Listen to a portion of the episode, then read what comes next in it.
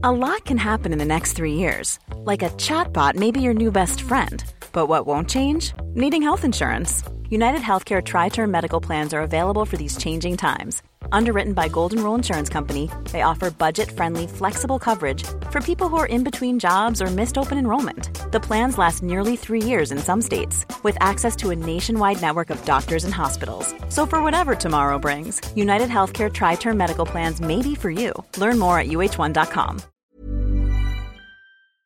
Kalindi Corp. Excusez-moi, du coup, ça, c'est son kiff. Ouais, Ouais, c'est mon kiff. Ça passe au kiffomètre, Bah ouais. ça. Bah attends, Bah, c'est une pourquoi pas super journée pour elle-même et toute seule. Non, mais c'était le week-end de Pâques, tu vois. Ouais. Oh oui, j'ai été chez de Buffalo Pâques. Grill. Ouais, il y a, y a des... non, mais il y a des jeux de mots, tu vois, joyeuse Pâques et tout, mais bon, vous les avez quoi. Donc t'étais chez Buffalo Grill J'ai été chez Buffalo Grill. Le lendemain de mon Pâques. pass, on s'est dit, vas-y, on est en gueule d'up, on va chez Buffalo Grill du En père. vrai, parce que ça marche, hein. Chant, mais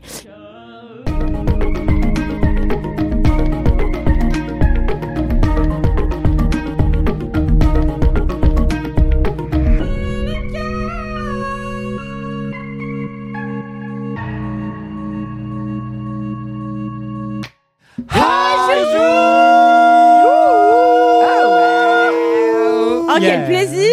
J'ai gagné. Bonjour, bonsoir, bon après-midi, bienvenue dans Laisse-moi kiffer. Quel plaisir, en effet, Kalindi Rampfel. Oh là là. Tellement ému. Je suis Hegel et j'ai la joie plus. d'animer Laisse-moi kiffer, mais j'ai encore plus la joie de recevoir aujourd'hui Kalindi Rampfel. Plaisir. Certes, membre régulière de ce podcast, mais ça fait un moment qu'on s'est pas croisés. C'est bimensuel, je vous le dis chaque mois, bimensuel ma présence bimensuel, ici. mais des fois je suis bannie de Twitch parce que j'ai montré mon cul et du coup je peux pas venir au live et après on se rate et tout ça.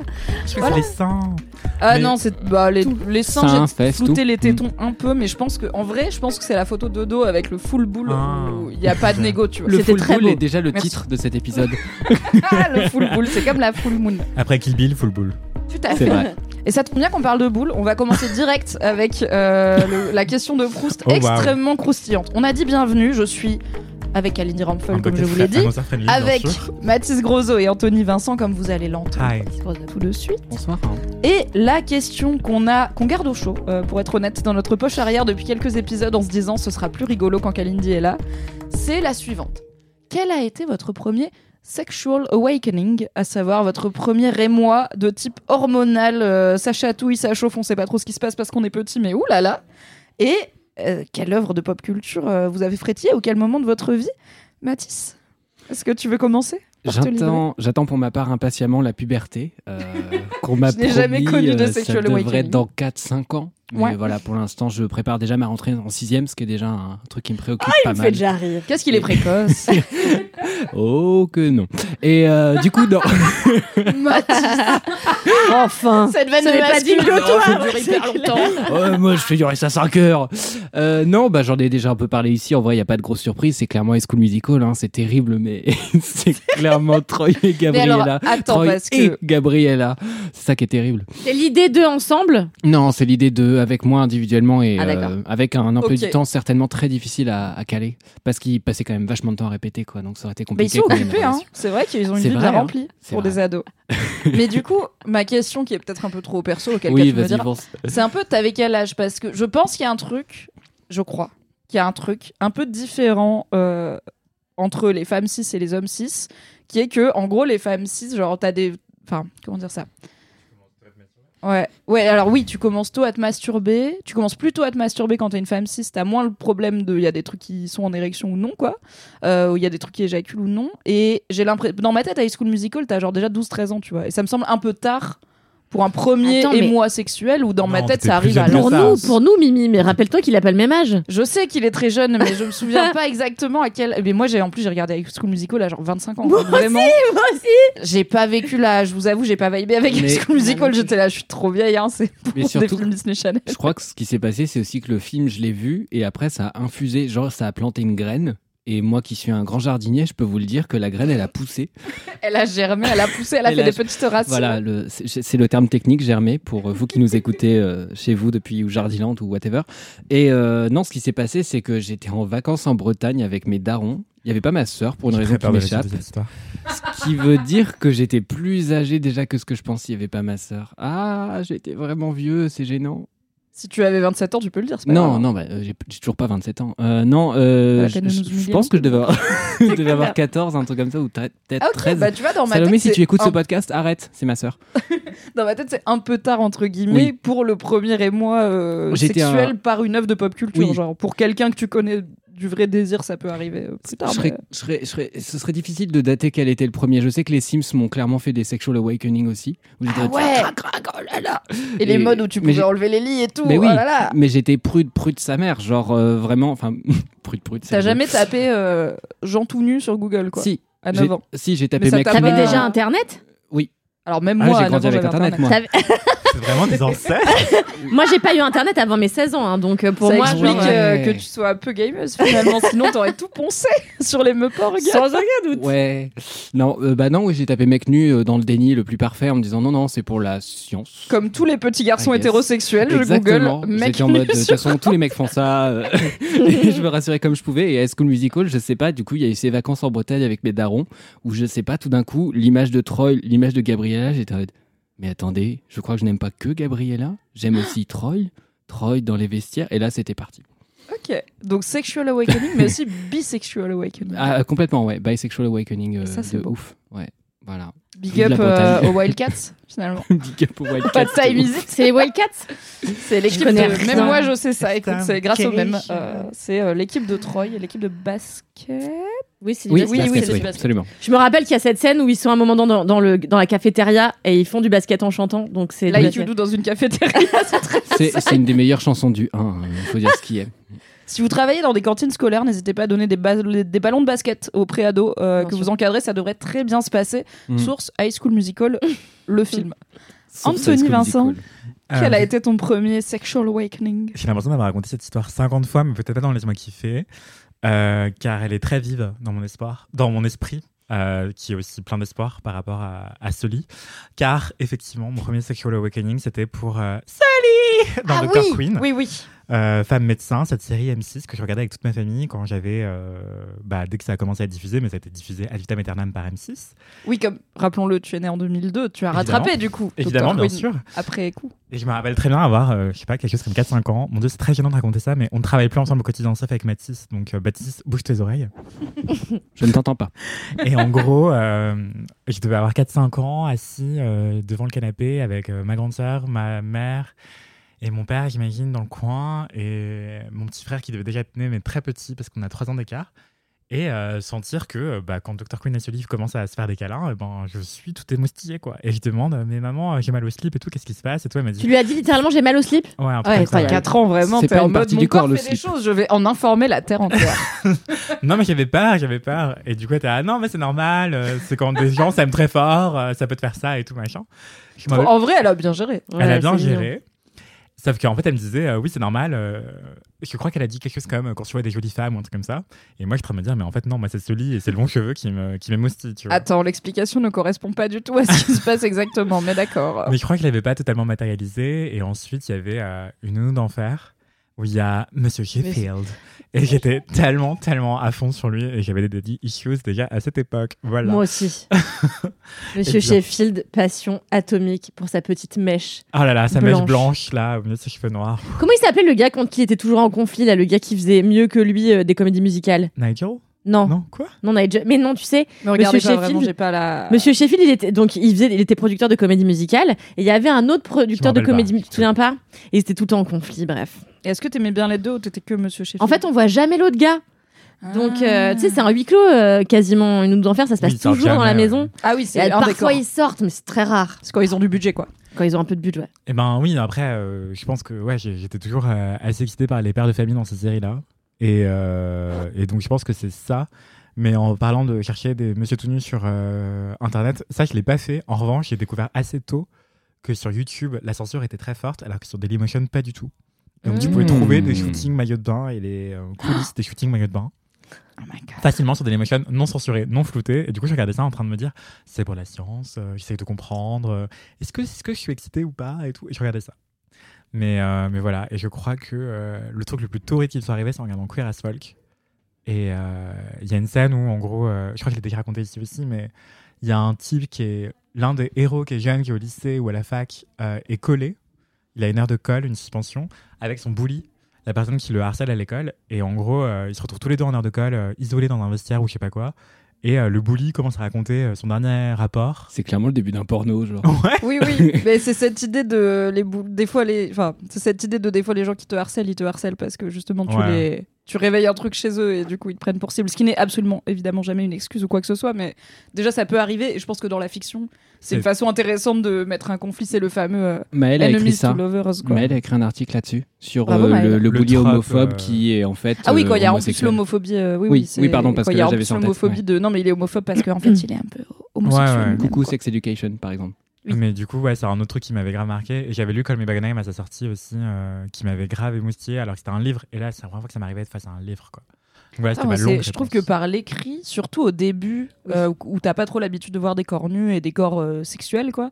Je trouve que l'écrit, et c'est pas pour rien que les fanfics et tout, ça marche beaucoup chez les ados, c'est que justement ça permet d'aborder la sexualité de façon quand même moins frontale qu'avec des images.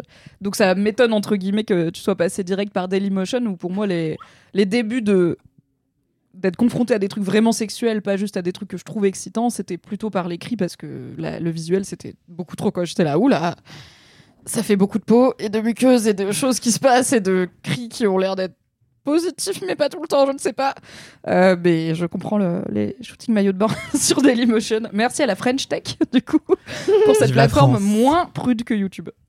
Et rappelons que actuellement un des rares, un des rares gros réseaux sociaux qui est pas trop vénère côté censure, c'est Twitter où vous pouvez toujours trouver alors à la fois du porn bien sûr, mais aussi du nu dans toutes ses formes, à la fois body positive, euh, des modèles, euh, des choses artistiques, Artistique. etc. Euh, et puis même des choses à viser, je sais pas, médicales, etc. Sur Twitter, tu peux poster tes seins et ton cul, il y a pas de problème. C'est un Ah ouais, réseau qui le permet encore. Alors j'allais dire malgré Elon Musk, s'il y a bien un truc qui va pas faire sauter tout de suite, je pense que c'est l'opportunité de voir des seins sur son réseau, mais un jour peut-être, on n'est jamais à l'abri. Kalindi Rumpel, à part Oui. Mr. Sheffield, du coup, que tu partages avec. Anthony, et euh, J'aimerais dire que Mathis a posé euh, son micro au niveau de son cul, on dirait que tu vas péter dedans en fait, c'est incroyable. C'est le projet de ce podcast, T'as spoilé la vanne Après, c'est toi qui as le casque, donc c'est Je suis vraiment, vraiment toi concentré depuis tout à l'heure, j'ai coupé ma respiration, on y va à fond, je suis en mode allez, pense chou-fleur. quoi. Attends, le bon timing comique, souffleur, mais on est où? C'est ce qui fait rire tout le monde de toute façon. Le paix, oui, En même temps, un prout bien timé, c'est jamais pas drôle. Désolé, c'est forever marrant, quoi. c'est clair. Il y a tout un moment dans un spectacle de Bob Burnham qui est dispo sur Netflix qui s'appelle Make Happy, qui est un très bon one, enfin une heure de seul en scène absolument zinzin, où il fait, c'est un jeune comédien de stand-up qui a beaucoup justement grandi sur YouTube, qui fait beaucoup de musique et tout, qui est un vrai produit de l'internet. Et à un moment, il fait tout un truc où il y a des stroboscopes et de la musique qui fait des stops tout le temps, et donc il s'arrête, ça fait des flashs, ça fait des machins, donc c'est tout un truc qui monte en puissance vers la chute de, enfin la vanne quoi. La Donc vanne, t'es là, t'attends que ça drop, ça drop, et juste il met son micro derrière ses fesses et il fait un prout dedans. Et j'étais MDR parce que c'est extrêmement drôle. Et après, il a une tête hyper sérieuse, il regarde la caméra et il dit original, ça veut pas dire bien. J'étais là, banger, c'est vraiment la meilleure chose. Un J'adore. bien timé, c'est toujours drôle. Je, je me sens comme devant LOL qui ressort. C'est-à-dire secoué d'un spasme de frisson de cringe. Non, Bob Burnham, ça te plaira. Franchement, il est zinzin un peu comme toi.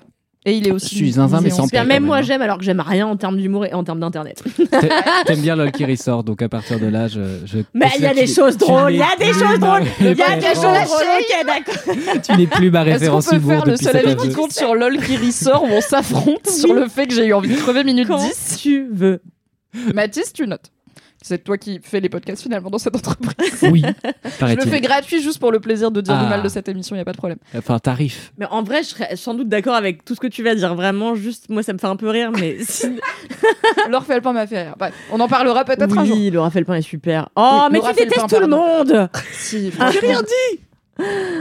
Oui. À la Premier, question finalement. Sexual Awakening. Alors, si on parle de pop culture, moi, c'était clairement le mec de Mulan euh, quand il enlève sa chemise. Shang.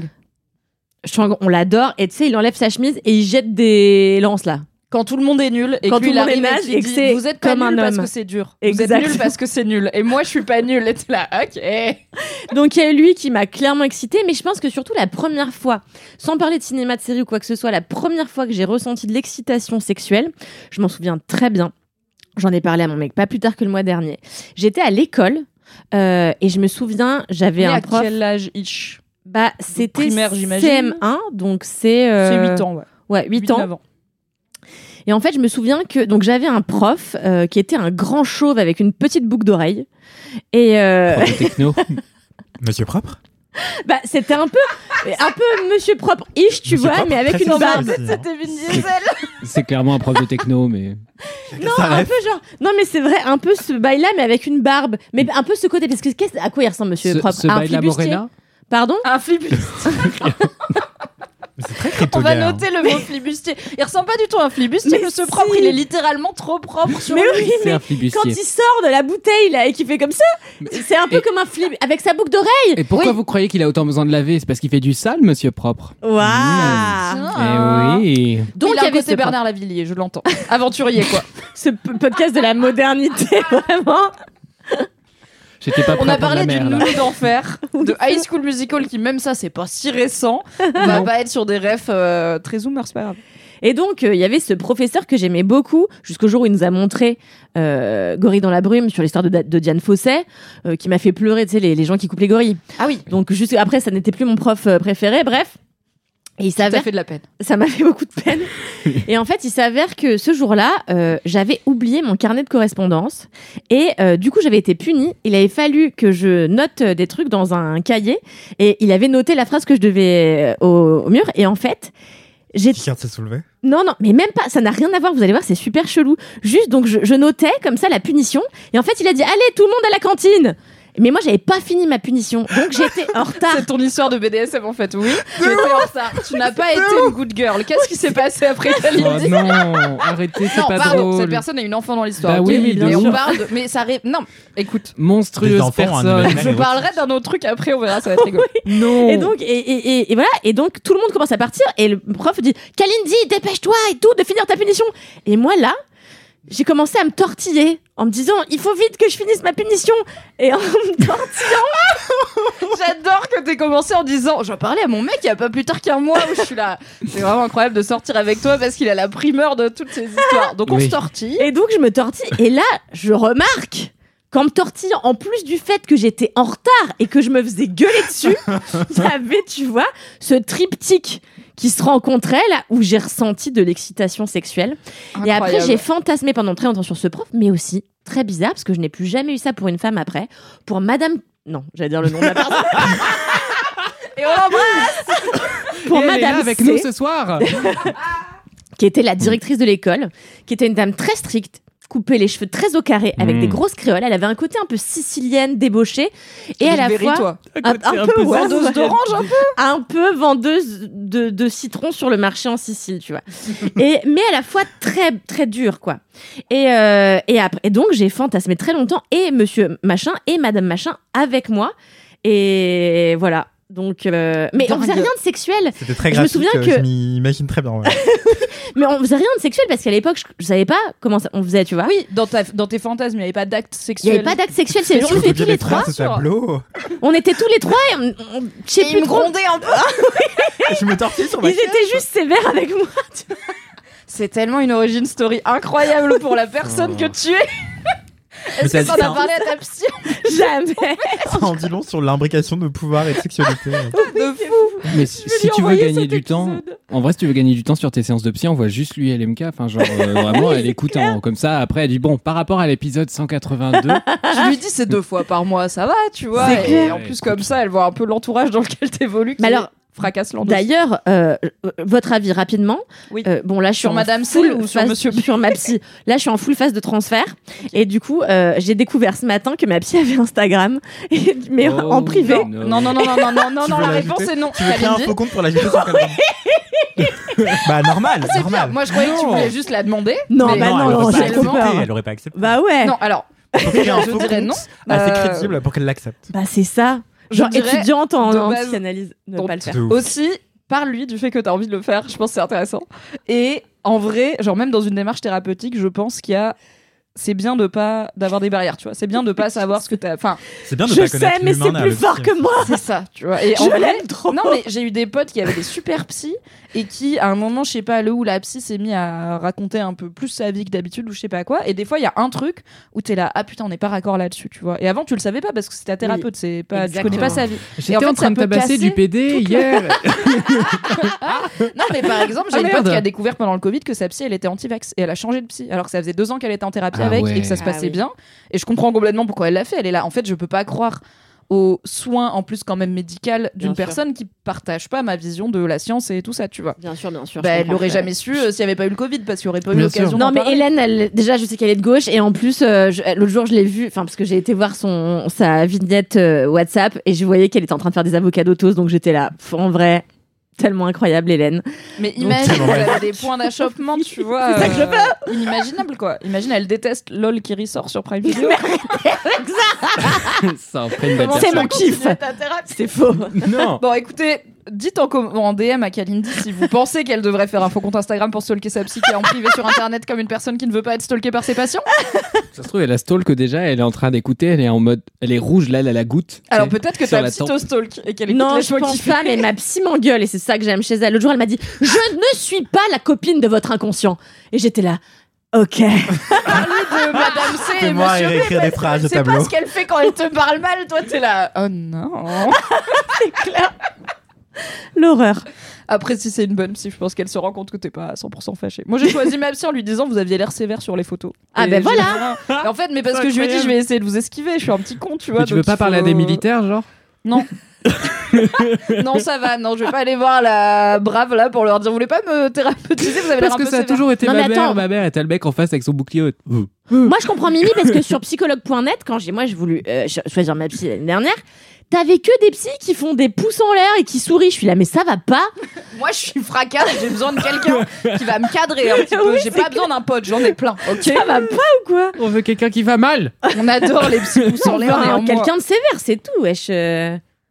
ferme mais juste. C'est important. Fermez juste. Et vous, Mimi Alors, déjà, évi- évidemment. Alors. High School Musical, Dr. Queen, j'ai pas grandi avec, donc ça m'a pas Bah, échauffé. C'était le siècle d'après. Euh, ouais. je vous ai parlé de évidemment la scène de fellation dans L'homme qui murmure à l'oreille des chevaux où j'étais là attendez déjà quoi? Et aussi ah Bah oui. Attends, attends.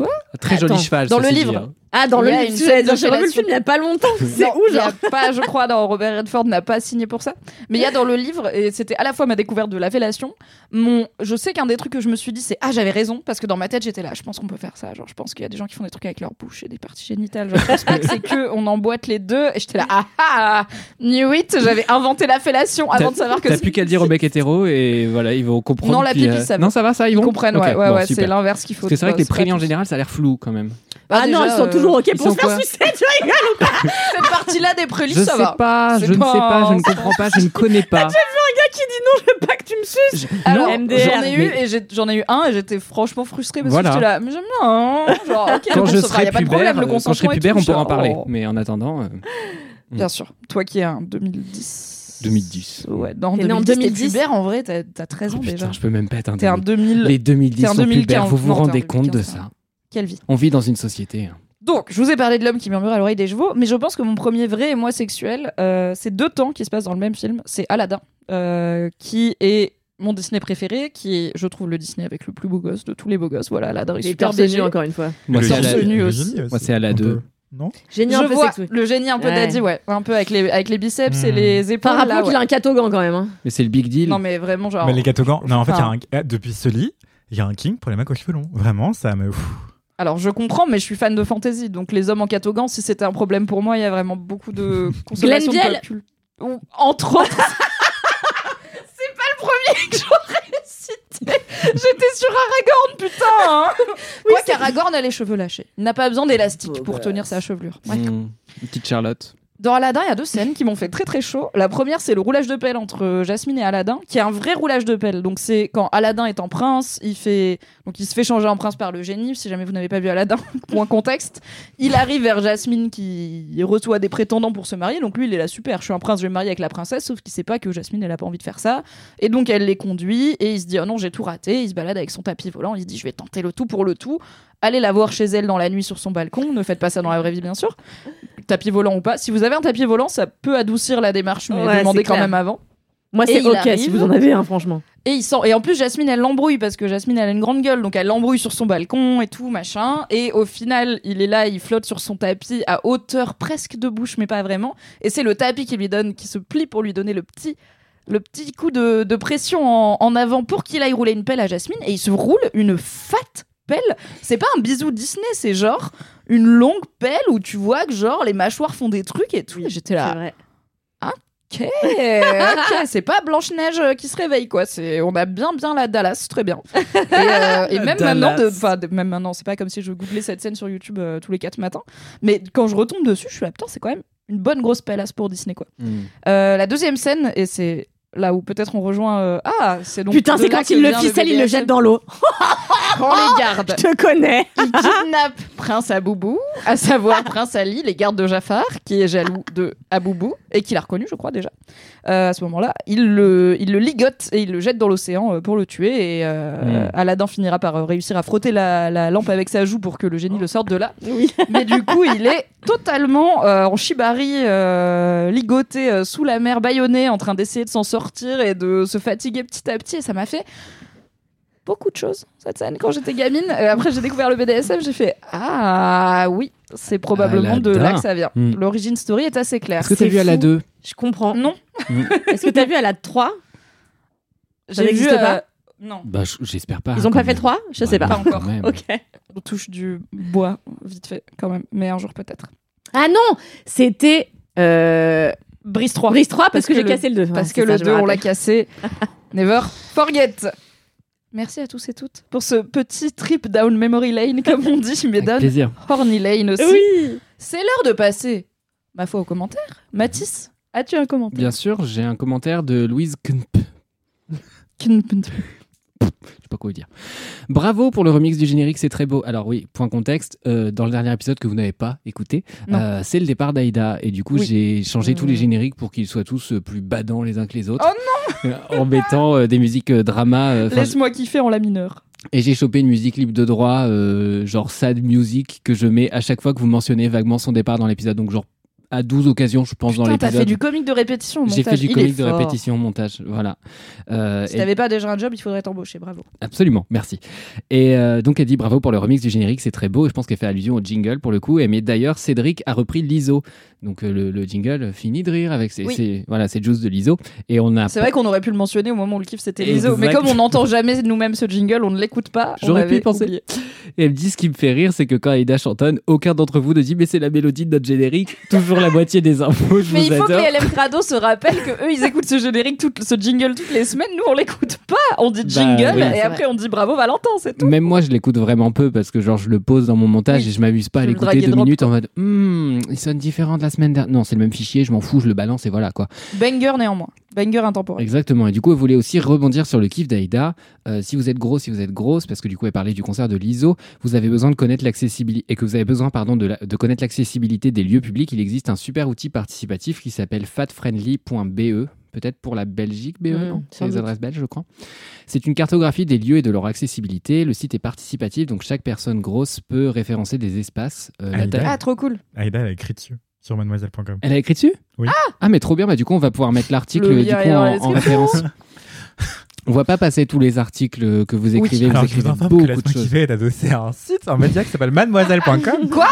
Où certaines des personnes ici présentes écrivent des articles au quotidien, voilà. Ah ils écrivent comme genre euh, au 20 e siècle quoi. Ouais, ouais, Gênant. Ok. Et, et Louise continue en disant la taille de confection est précisée. Donc même si vous faites un, un 46 et qu'une personne, en euh, et qu'une personne faisant un 52 trouve le lieu accessible, vous savez déjà que vous serez confortable. Il existe pas mal de lieux recensés en Belgique et en France. Donc D'où le point BE. Et plus les gens partagent leur expérience, plus l'outil sera performant car la base de données ne fera que grossir. Bisous les amis. PS, le site tient également compte de l'accessibilité pour les PMR. Voilà. Et je trouve ça, PMR, euh, personnes à mobilité réduite. Oui. Voilà, et du coup, je trouvais que c'était intéressant à faire Mais grave, remonter. mais grave. du coup, on peut lier ça à l'article d'Aïda sur le site mademoiselle. Mais tout ça a été préparé, c'est juste bien sûr une Absolument. passerelle. On avait semblant de pas savoir. Absolument. C'était bien fait, bravo. Merci beaucoup. Merci beaucoup pour cette reco, merci pour ce commentaire et bravo à Aïda d'avoir euh, évidemment traité de tous les sujets passionnants qu'elle a traités sur Mademoiselle. C'est clair. Anthony Vincent, Oui, un commentaire de Bravo. une personne qui s'appelle Prononcer Louve. on adore. qui dit, je cite Coucou Anthony, j'aurais écouté un épisode récent et j'avais pas capté lors du kiff, lors de la Discord MDR, sur Apple Music, tu avais parlé de Hush Hush, Ah. les Pussycat Dolls. Oui. Voilà. Je suis en train de les redécouvrir les. Pussycat Dolls. J'adorais ce groupe avec honte quand j'étais jeune parce que les gens nuls les slut shamés de ouf alors qu'elles ont tellement de bangers à leur actif. C'est vrai, c'est vrai. Du coup, Doncha, franchement, intemporel. Buttons. Ouais, Intemporel. mais, Pas très euh, féministe, mais intemporel néanmoins. Est-ce que Button, c'est pas un inoclitoris aussi, tu vois? Bartins Ah. Je sais pas. Je me rappelle pas. Faudrait qu'il réécoute les paroles. Du coup, à 30 On ans. vous fera je une me- analyse. Non, c'est vraiment genre défait mes boutons, je crois. Euh... Défais mes boutons pour arriver à mon bouton. Non. Je sais pas. Faut que je regarde les paroles. Nice. Du coup, à 30 ans, je me venge et je les écoute premier degré. Voilà. Merci de m'avoir rappelé leur existence. Cœur. Bah, de rien, prononcez Louvre. Euh, vraiment, euh, les Pussycat Dolls. Justice pour les Pussycat Dolls. Euh, Tout à fait. C'est vrai. incre. Donc. Nicole, elle a fait euh, Danse avec les stars euh, US, bien sûr, il y a quelques années. C'était incroyable. Bah, elle a, du fait un skill de tango fou, hein. mémorable. Euh, voilà, c'est tout, pas grand chose de plus à dire, mais c'était fantastique, vraiment super Mais grande danseuse en plus d'être une chanteuse. Celles et ceux qui se rappellent que Mademoiselle est aussi un média qui publie des articles et pas juste le support de Laisse-moi kiffer se rappellent de tes critiques de danse avec les stars que tu avais fait pendant France, toute une saison sûr. qui rappellent ton amour pour ce format. Et donc, quand. Kalindi dit c'était une belle perf, elle sait de quoi elle parle. En fait, cependant, il est vrai qu'aux États-Unis, le niveau est quand même bien autre et que euh, là, on- avec la Nicole, on est sur un level qu'on n'a encore jamais atteint en France. Peut-être avec Shaim la première année, mais on n'est pas sûr. À débattre. À débattre. Les vraies questions. Moi, j'ai un, un commentaire de Anne-Sophie Gillard ou Guillard, je sais jamais comment on dit, parce que je ne connais pas ma règle avec les G. Comme girafe. Coucou, comme girafe. Donc Gillard. Ou gif. Oui, je dis gif, moi, je dis pas gif. hein. Moi aussi. Bah voilà. Coucou Cal, j'espère que tu vas bien. Je suis déboussolée. J'ai découvert Laisse-moi kiffer il y a quelques mois et après une écoute aléatoire de quelques épisodes, je me suis dit, je reprends depuis le début pour avoir les refs et parce que je suis tombée amoureuse de vous tous. Quelle J'en aventure. suis quelle aventure. J'en suis à l'épisode du 29 mai 2019. Mais Le j'écoute monde maintenant d'avant, du monde d'avant, du monde d'avant. Mais j'écoute maintenant aussi Nimp et 4 quarts d'heure et je vous suis euh, tous et toutes sur les réseaux et c'est affreux. Même si je vois que vous avez évolué et que vous êtes heureux, je ne peux m'empêcher de penser aux étapes que vous avez traversées et je redoute les épisodes où je pense que vous allez aborder certains épisodes de vos vies douloureuses.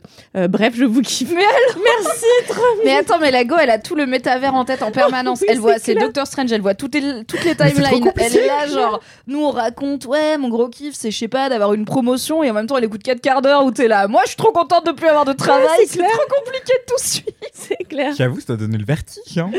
Mais après, clair. ces étapes de la vie, on en parle dans Laisse-moi kiffer. Et en vrai, enfin, oui, on a toutes vécu des trucs plus ou moins fun, mais je pense que. Il y a pas un moment où, au, au milieu de ces podcasts, elle va se dire Oh non, je suis en dep parce qu'on raconte que des trucs euh, dep. A priori, on en tire des Non. leçons et on est Toujours. contente Ça de là reste où on en un- est dans un- nos vies. Un podcast euh, lumineux, quoi. Mm. Putain, solaire. La lumière. Solaire. Mm, Tout à important. fait. Éclairant.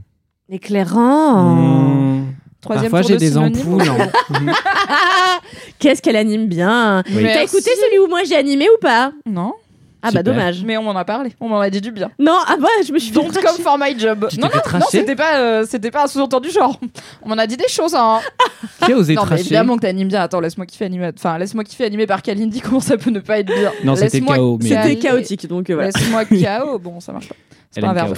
J'ai un commentaire de Albalon LG qui me dit Coucou, j'ai un commentaire. Ça tombe bien.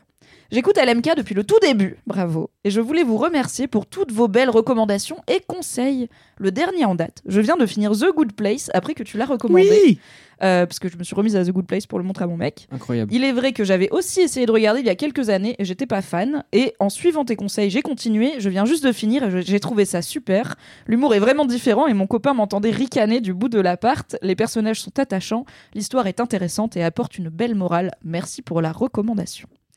PS, tu me fais penser à mon beau-père, Michou Bidou. Attends, tu me- le PS est la meilleure chose. Tu me fais penser à mon beau-père, Michou Bidou, en deux mots, que j'adore Entre parenthèses, voix de Kalindi. Est-ce qu'on peut avoir un Hi Michou Bidou Michoubidu, how are you, Michoubidu Incroyable. J'ai un peu moins envie de vivre. PS2, merci à Anthony d'avoir repris la deuxième saison de Matière Première, c'est génial. Oui PS3, autopromo. Eh ben pourquoi pas, je viens de commencer mon business. Go follow at Albalon, A-L-B-A-L-O-N-E. E. Je suis photographe de famille à Londres et j'adore mon job. Allez, bye Voilà, et ben merci beaucoup. Alba. Super. Merci de suivre Matière Première. bien Merci sûr. beaucoup. Merci Bravo beaucoup. pour ce travail, euh, Anthony. Très beau travail sur matière première. T'as écouté? Non, mais on m'a dit. mais je vais écouter ce soir, promis. Bien Mes agents s'en sont chargés En pour moi. Mais en fait, j'adore les photos de famille euh, qui remontent sur Twitter et compagnie, genre où il s'est passé un truc improbable sur la photo. Genre quand il y a des photos Ah. de famille à Noël, par exemple, et il y a le bébé qui a chié sur la commode ou je sais Yes. pas. Je trouve Ça archi drôle. Et je me dis, mais les photographes, ils doivent tellement galérer à faire sourire des gens de tous les âges. Oui, c'est vrai. ouais. Je peux me permettre juste de lire un autre commentaire qui n'a rien à voir avec ce C'est toi qui es podcast. pressé, frère, y a pas de problème. Ça veux- prend deux secondes, c'est juste Je parce veux que. une Clio. Vas-y. C'est juste, Qu'est-ce qu'il y a? Il y a une Clio qui est mal garée devant Mademoiselle? Non, T'as une annonce à faire? Il y a juste une personne qui m'a écrit hier, ça m'a fait tellement rire, je vous le partage. Salut, je me permets de te parler d'un film de 2016, Le dernier train pour Busan. Étonnant, bonne journée. Salut, ce film existe. Avis? Non. Très bien. Waouh C'est mon un très bon film de zombies. Voilà. préféré de l'année. Envoyez des DM à Kalindi qui contiennent juste des faits. Cette chose existe. Il y a une personne Merci. qui a fini son mail qu'elle m'a envoyé tout à l'heure. Un des premiers échanges mails avec cette personne que je ne connais pas, du coup, en mettant Ouais, gros, zo. Désolé et merci. validé. Bah oui, c'est validé, mais, Inspirer pour- les jeux de mots chez les gens, c'est un peu genre le signe que it's working. mais la tu personne vois. me connaît vraiment pas. Genre, vraiment, vraiment pas. Enfin, Bah, c'est s'est incroyable. Bref, Tu c'était. l'as Ah ouais, tu devrais te sentir flatté. Je suis flatté. Grave. Mm. On va faire Même une flatulé. autre étape dans cette intro avant de passer au kiff. Putain, On a le choix entre une jamais. vie de bolos et un message boubou. Vous préférez quoi Ah non. Ouais. Message boubou Ah non, ça n'arrange pas Mathis, c'est pas grave. Non, mais, mais la vie de bolos, on n'est pas. on- Le message Vous faites chier. Le message Oui, j'arrive. Le peuple a parlé. Vous faites oui, on fait C'était pas du tout prévu qu'il y ait Mais un fallait me dire que tu voulais plus faire le Mais c'est plus à la mode. les- Mais non, c'est pas que je veux plus les faire. C'est que j'ai pas prévu. Je suis pas assez. Voilà. Donc je Pendant ce temps, je me permets bien sûr de rappeler que l'abus d'alcool est dangereux pour la santé. Il est à consommer avec modération. Laisse-moi kiffer ne vous encourage pas à vous bourrer la gueule juste pour nous envoyer des messages boubou. Par contre, euh, si jamais vous vous retrouvez par hasard en situation de pompétitude et que vous avez envie d'envoyer un audio au compte Instagram at laisse-moi kiffer, n'hésitez pas. Il passera peut-être dans le podcast quand on a le temps et que ça fait pas trop chier Mathis, globalement. Bien sûr. On est ready? Est-ce que j'ai le choix même? Euh, J'ai un message boubou du 6 janvier. Je sais pas si on l'a passé. On va voir.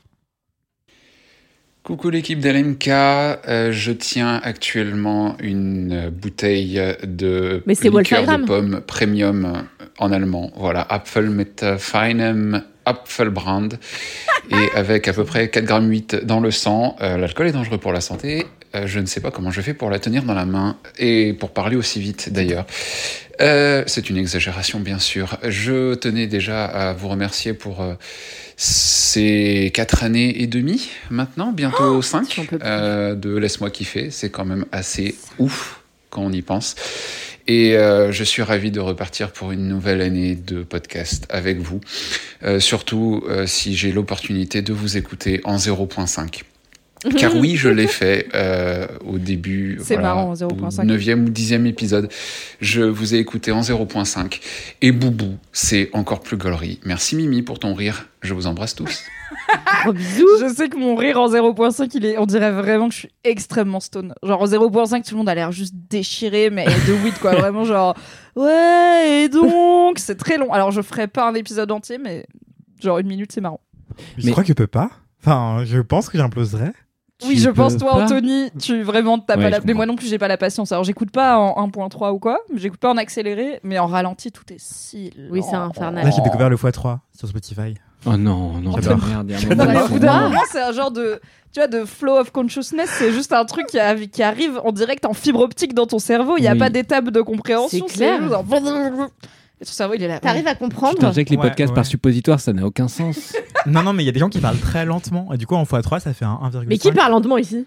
Ah bah Non, mais pas ici. vous. Mais Ah oui. laisse-moi kiffer. 4 il est- quarts d'heure, Ah oui. par exemple, je l'écoute en x 1,5. C'est vrai Parce que vous parlez euh, normalement. Lentement Ah oui. Non, normalement. Ah oui, oui, oui. Mais- Normalement, donc, lancement pour lui. Ah ouais, Il y a un podcast que j'adore, mais c'est terriblement lent. Et le. Enfin, Bah, genre, affaire sensible, tu peux l'écouter en x3, c'est pas grave, quoi. non, parce que j'adore sa voix. Bah, dis que t'aimes pas nos voix à nous, hein. T'as dit. Pardon. Euh, Oui. mais, Si, euh, La voix, oui, je sais pas à quoi il ressemble, mais la voix, On oui. delate Non, c'est pas en delate. Non, c'est pas euh, en non, c'est delate.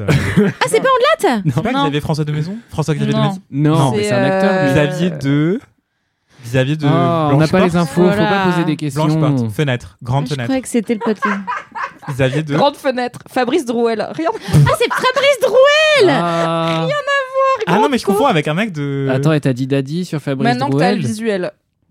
Bon, moins d'a dit, mais faut se concentrer sur la voix, quoi. Mais non, mais franchement, un charme. Moi j'aime Fabien bien Roussel, tu cheveux rigoles ou gris, quoi euh, sourcils Attends, noirs. mais Moi je trouve que c'est banger. Tape présentateur télé euh, M6. euh, Oh là là, mais on n'a pas le temps. Ou alors on avance sur ce Xavier. podcast qui est Bah oui, radiophonique. Et et oui, pardon, euh, excusez-moi. visuel, hein. Donc, je voulais juste vérifier un truc. Euh, je me suis trompé, mais là, là, Xavier de Xavier de Moulin. Je confondais, je crois que c'était lui. D'accord. Ok, voilà. Bref, excusez-moi. Ah Mais oui, c'était à côté de Max Lexguy, donc j'étais vraiment. Bah. C'était de x3. Ah oui, comment x3. Et du coup, il y a un podcast que x3. j'adore qui s'appelle Entreprendre dans la mode. Et en fait, chaque épisode dure deux heures. mais il parle extrêmement lentement. Le présentateur qui s'appelle euh, Adrien Garcia d'Entreprendre dans la mode, blablabla. Et euh, il parle trop. T'as l'air de l'adorer ce gars que t'écoutes pendant deux heures. Oui. Non, mais lui, Bah non, du coup, il l'écoute pendant 40 minutes, il fait x3. lui, non, mais euh, ses invités, oui. Ah du oui. coup, euh, j'écoute en x3. Mm. Voilà, fin de la parenthèse. Le Comme pire, c'est les podcasts de méditation. Ça, ça me rend fou. Donc, euh, Tu les écoutes en x3 Je les écoute en x3. Tu speedrun la pleine Je suis en mode, bah, je vais méditer, mais j'ai pas beaucoup de temps, donc tu vois, on y va à fond, quoi. Ouais, chop chop, on n'a pas le time. Je suis allez, on se détend, hop, hop, mindfulness, super, on est reparti. Speaking of, on n'a pas le time. Bah c'est l'heure non, de passer au sel de ce podcast, à savoir, bah tu m'as dit, euh, il faut que tu partes à merci, 50, moi je m'adapte. hein. C'est gentil. C'était un podcast désolée c'est parce que Kalindi a sinon deadline. chier, ouais. Et ça arrive à des gens très Je vais bien. voir Edouard Baird, donc euh, voilà. Ah Il y a des prios God. quand même. Si tu chopes son 06, appelle-moi, c'est pas pour pécho, c'est pour inviter à un truc. On verra après euh, qu'est-ce qui peut nous arriver. Faudra me Bref, passer sur le corps, Mimi. c'est l'heure. Bah, je peux passer après, toi, y a pas de problème. Ok, cool. Des kiffs, c'est donc l'heure du jingle. Jingle Jingle Fini de rire avec vos putains de digressions C'est l'heure de taper dans le fond Car le temps c'est du pognon Ah ouais Fini de rire et de dire des trucs au pif. C'est l'heure de lâcher vos kiffs C'est l'heure de cracher vos kiffs C'est maintenant. C'est l'heure, c'est l'heure C'est l'heure de lâcher vos kiffs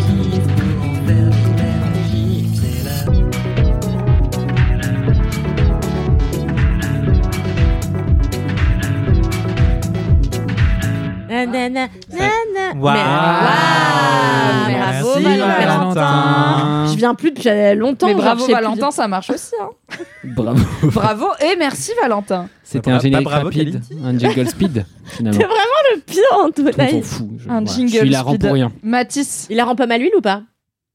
Waouh. Allez, on enchaîne. Mathis, c'est quoi ton kiff À part cette vanne. Mimi, je suis vexée. Je J'ai pensais pas que non, non, mais c'est hilarant. C'est vraiment un super jeu de mots, mais après, si on s'arrête là-dessus, après Mathis il refait un jeu de mots, et après c'est un podcast de jeu de mots, et après c'est long, quoi. Est-ce qu'on ferait pas dans l'autre sens rapport au fait que Kalindi Comme est vous pressée vous le- par le temps Comme ça, elle l'a fait en premier. Si Eh jamais oui. elle doit partir, elle peut partir. Bah, bah, Eh bah, Kalindi. Rampfel, quel est ton Je kiff suis de un la peu. semaine euh, Après, bon. du coup, c'est pas le bon sens. Bah, c'est ça, je suis un peu Voilà. euh, Maintenant, j'ai tournée 20 minutes pour trouver un kiff. Astuce. Mon kiff, c'est quoi Mon kiff, euh, je t'ai dit que c'était le Pax ou c'était un autre truc? Tu m'as dit que c'est le Pax. Ouais. Je suis Euh, gardien des kiffs, hein, vraiment. Merci. Spoiler, du coup. Mon, mon, mon kiff, euh, c'est mon Pax. Parce que Ah, donc, je my me God. suis paxée avec euh, mon compagnon euh, pas plus tard que la semaine dernière. Félicitations Merci beaucoup. Et À c'est quelque chose mais qui me... toi, toi, car Merci je t'aime beaucoup. plus, je te connais plus, mais bravo à vous deux. Il s'avère que c'était euh, quelque chose qui me stressait énormément parce que moi, dans ma vie récemment, j'ai passé beaucoup d'étapes euh, que je voulais pas du tout passer. En fait, par exemple, euh, je voulais pas acheter une maison, j'ai acheté une maison. Je voulais pas me paxer, je me suis paxée. Euh, si Ça se trouve deux dans deux jours, euh, bah, c'est déjà pas mal. Et si ça se trouve dans deux jours, je suis pour un gosse. Donc euh, non, mais Ah. j'ai vraiment pas envie. Donc euh, Oui. puis je vous rappelle Oui, que tout ça, est pourri. Merci. Mais enfin, mais enfin, on ne dit pas à une personne qui a un utérus, t'es peut-être en déni de grossesse, ça ne se fait pas, ok? Parce qu'à tout moment, ça pourrait être vrai. Ça va que j'ai plus de trompe parce que sinon je me serais vexée. Ce serait médicalement surprenant, mais Oui, c'est ça. on a vu qu'on vient de publier un article sur Mademoiselle sur Denis Grossesse. Enfin, une vidéo YouTube faite par la super équipe vidéo de Mademoiselle. Allez checker sur la chaîne YouTube de Mademoiselle. Moi, je veux rien regarder sur fait. grossesse parce qu'après, j'ai l'impression que c'est vraiment mon cas euh, 100% du temps. Donc euh, voilà. Mais. euh, Donc j'avais un- c'est beaucoup d'étapes qui me stressent parce que c'est des étapes déjà j'ai eu 30 balais aussi. Voilà, Oui. c'est ça. J'ai eu 30 balais Mais à là. quoi ça euh, ça allait jamais t'arriver Mais à quoi je ça pensais que j'étais d'avoir as 30 balais. Un, deux à la limite? Pardon. Monsieur, monsieur Alors, propre. je me permets, je me permets une petite euh, allusion à un film que je sais que tu adores et je ne comprends pas, mais c'est pas grave. Incognito. le Oui, film Incognito avec avec Franck Benabar Dubosc et et Benabar. Avec Benabar dans le rôle principal. Et il y a, ce- il y a le seul fou. moment qui m'a fait rire, c'est Franck Dubosc. C'est pas le moment où Franck Dubosc qui dit J'espère que t'as pas pissé dans l'évier. C'est un Non, parce que c'est vrai que celui-là était vraiment hilarant, mais Oui. c'est l'autre. C'est l'autre C'est vraiment pas bien comme film. où t'as, où t'as Franck Dubosc à un moment donné qui dit à, à Benabar un truc genre Mais tu pourrais me prêter un slip? Et il lui dit Mais attends, je comprends pas, t'as pas d'autre slip Il dit Bah, j'ai un slip, ça suffit. Et l'autre lui dit T'as qu'un slip? Il dit Oui, tu n'as bien qu'un frigo.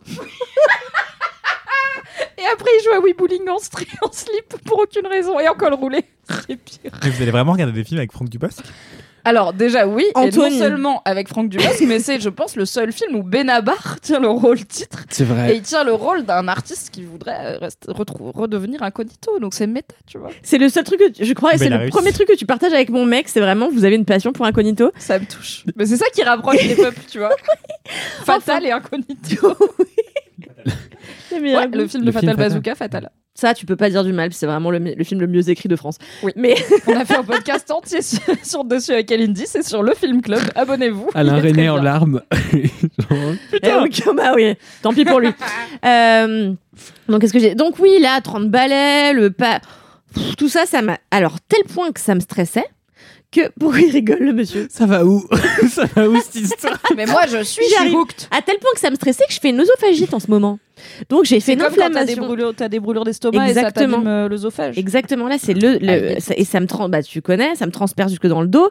J'étais voir le toubib qui m'a dit Vous êtes stressé Je lui dis Oui, super stressé. Il m'a dit Il faut faire attention que ça dégénère pas en ulcère et tout, mon bref. Mais j'étais stressée si pourquoi veux. Merci J'en ai des- beaucoup. J'en ai encore 4 T'as boîtes toujours mal plus à rien. Non, justement. Ah, mais du coup, plus j'ai plein de Gaviscon, je suis là. Bon, Bah, je veux bien. En bon. vrai, petit Ouais, deal. Ça Merci beaucoup.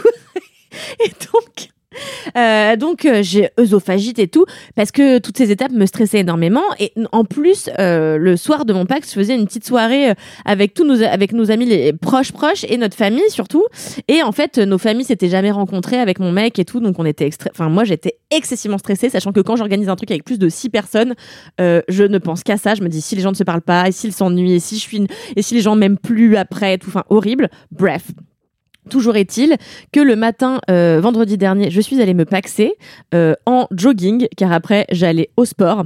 Et vraiment, Et après- bah ouais, parce que tu sais, au Pax, il se passe rien. Tu sais, tu vas à l'église, non, tu vas à la mairie et ils te donnent un papier, tu le signes et te disent au revoir et c'est fini, tu vois. Oui, Et mon y a mec- pas- on a le petit cadeau de la mairie pour Il y a les rien, tu vois, il y a même pas une dragée, il y a rien.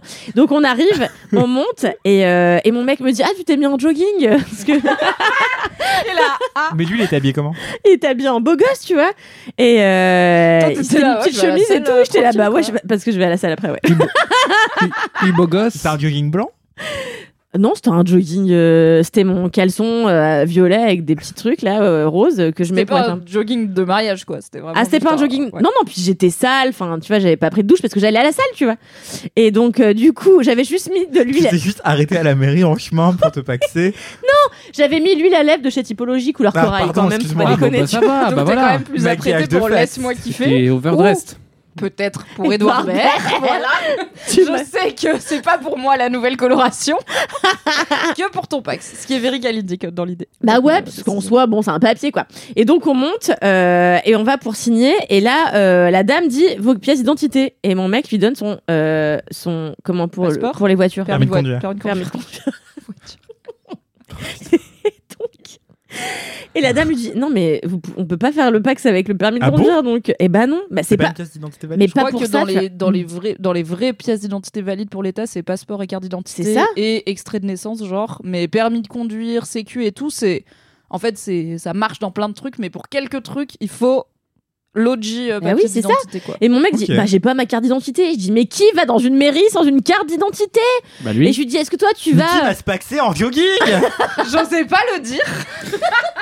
Enfin, un jogging couture, j'aurais compris, tu vois. bah mais j'allais au jogging sport. avec Avec la tulle, avec une traîne, avec Mais un ça va pas bien, mais après, moi je vais travailler La mes traîne, tu la ischios. déclipses. Mais tu connais le concept des sacs ou pas?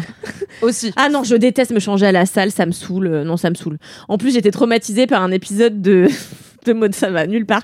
De Modern Family où en fait t'as deux personnes qui sont dans un truc et ils enlèvent leur slip au même moment et en fait ils veulent s'asseoir et ils se bumpent le cul. Et, euh, et j'ai pas envie de toucher les fesses d'une autre personne. Bref. C'est je connais pas. que que. Peut-être le jour où tu te paxes, tu peux ne pas aller à la salle. Je ne sais pas, je ne sais Ah pas. non, non, non, non, parce que je vais en euh, Guadeloupe et euh, j'ai vraiment envie euh, d'avoir des abdos pour le moment où je serai en maillot de bain. Excusez-moi, je suis une vieille meuf, je le sais. C'est la meilleure raison de se paxer en jogging. Je voulais avoir des abdos pour la Guadeloupe. Quoi? Cherche pas, c'est Kalindi. D'accord.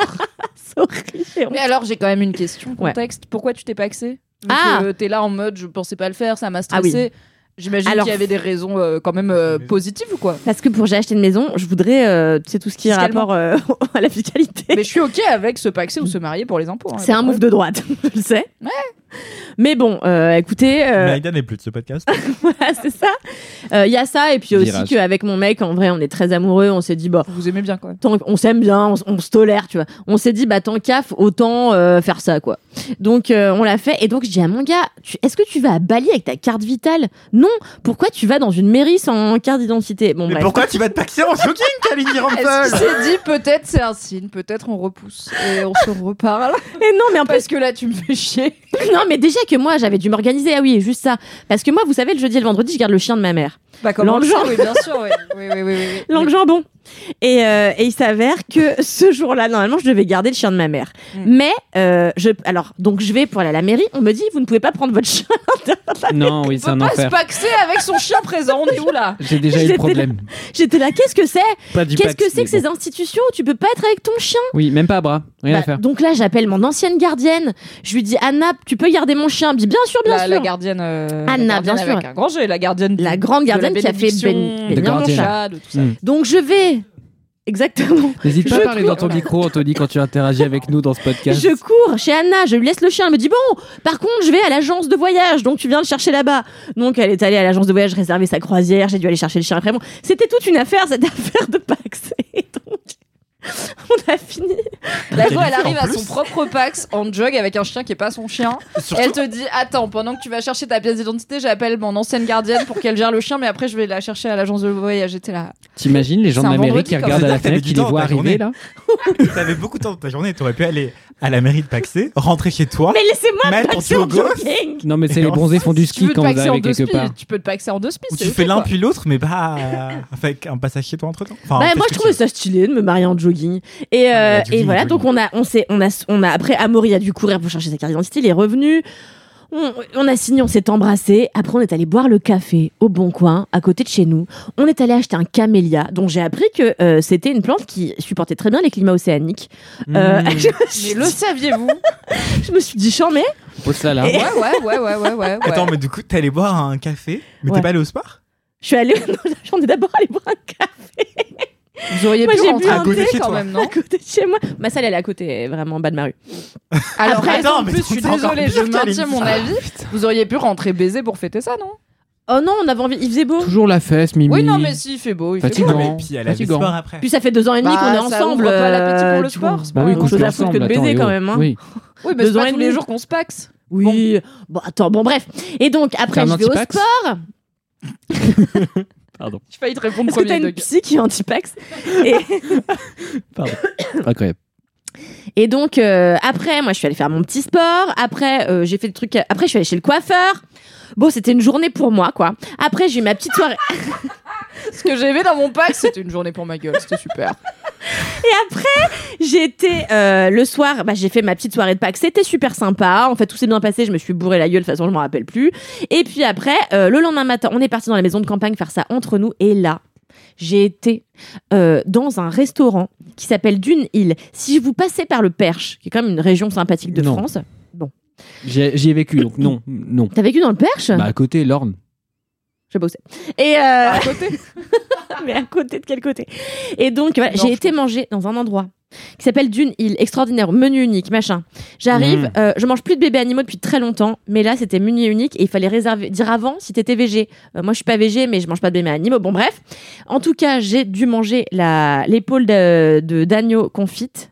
J'en ai eu les larmes aux yeux. Euh, donc c'était un moment extraordinaire et avec mon mec on a pris un bain en regardant le jardin. On s'est dit qu'est-ce que c'est chouette. d'être- Ah, Qu'est-ce que c'est chouette d'être propriétaire. On change, hein. On grandit et puis on change. hein. Oh la vache. Il me hait actuellement. Voilà, donc en fait, j'ai- gaulerie pendant mon bac, c'était super. C'est tout ce contre Mais quoi oui, j'ai manifesté hier. C'est un pax tellement Kalindi, tu vois. C'est vraiment genre, je suis arrivée en jogging, mon mec avait pas sa carte d'identité, j'avais un chien, c'est pas le mien, mais bon, tu connais, je devais gérer le chien, j'ai appelé ma gardienne, après j'étais au sport. Et donc ça, c'est bien ton kiff. bouffé, Faire un j'étais entre-temps. bourré, et le lendemain, on a bien bouffé, on a été au resto, je suis là, bah. Excusez-moi, du coup, ça, c'est son kiff. Ouais, c'est mon kiff. Ça passe au kiffomètre, ça. Bah ouais, Bah pourquoi bah pas attends, c'est une super journée pour elle-même et toute Bah seule. pourquoi? Ça Son passerait kiff, pas c'est au... son Pax Oui. Attends, dont pourquoi elle nous a pas parlé Pourquoi longtemps. Oui, c'est ça, tu nous as Vraiment, quand le même parlé Pax du a Pax duré, bref, on se. Pax, c'était la fin de l'anecdote du Pax. Bref, Non, mais on se c'était le Pax, week-end et de voilà. Pâques, tu vois. Ouais. Oh oui, j'ai Le été week-end chez de Buffalo. Grill. Ouais, y a- y a des- Non, mais il y a des jeux de mots, tu vois, joyeuse Pax et tout, mais bon, vous les avez quoi.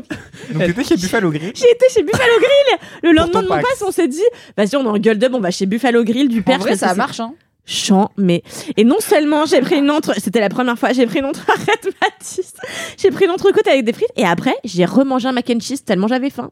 Et après, Mmh. Ce qui est pas toujours flatteur pour un restaurant de dire j'ai mangé et après j'ai dû recommander parce que j'étais Bah, pas. non mais là c'était la gueule Dans le même genre de resto dans d'air d'autoroute. Enfin, je suis pas sûr. Mais flunch, et ben en fait, t'as les légumes à volonté et les frites à volonté. Je sais, C'est sous-côté.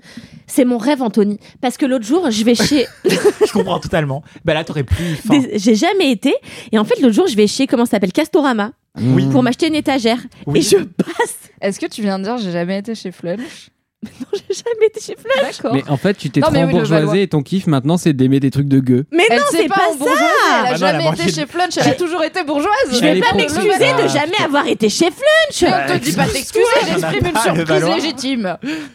J'ai et donc je, genre, je vais chez Casto et je me dis tiens j'ai jamais été chez Flunch mais il était 16h j'avais déjà mangé bon bref et du coup je me suis vrais dit problèmes. la prochaine fois que j'irai chez Casto j'irai fluncher Bah mais en vrai, va, ça, se, Mm. ça se tente l'aventure Flunch. Et Ah, c'est mon futur kiff. Bah mid-tier, c'est genre cantine scolaire plus pour moi en termes de qualité. Et Pourquoi pas Par contre, effectivement, tout ce qui n'est pas de la viande est à volonté. Donc c'est quand mais même c'est ça qui sympa. m'a un peu enjaillé tu vois Après, ça des frites dépend bof si à ça volonté, veut- ça reste des frites bof, mais il y en a plein. Donc ouais c'est ça c'est bien, quoi. surtout pas ils font assez cuire rare. les haricots verts donc euh. Alors, mal. Mal, ouais, c'est Non, ils vont pas être croquants, les gars. voilà c'est vraiment ça genre bon bah non Non, bah Cantine ils scolaire sont- plus, tu vois l'idée. Ouais, ouais. Ils C'est- sont dans leur truc euh, qui garde la température euh, tempérée euh, pendant des ah comme chez des Ikea.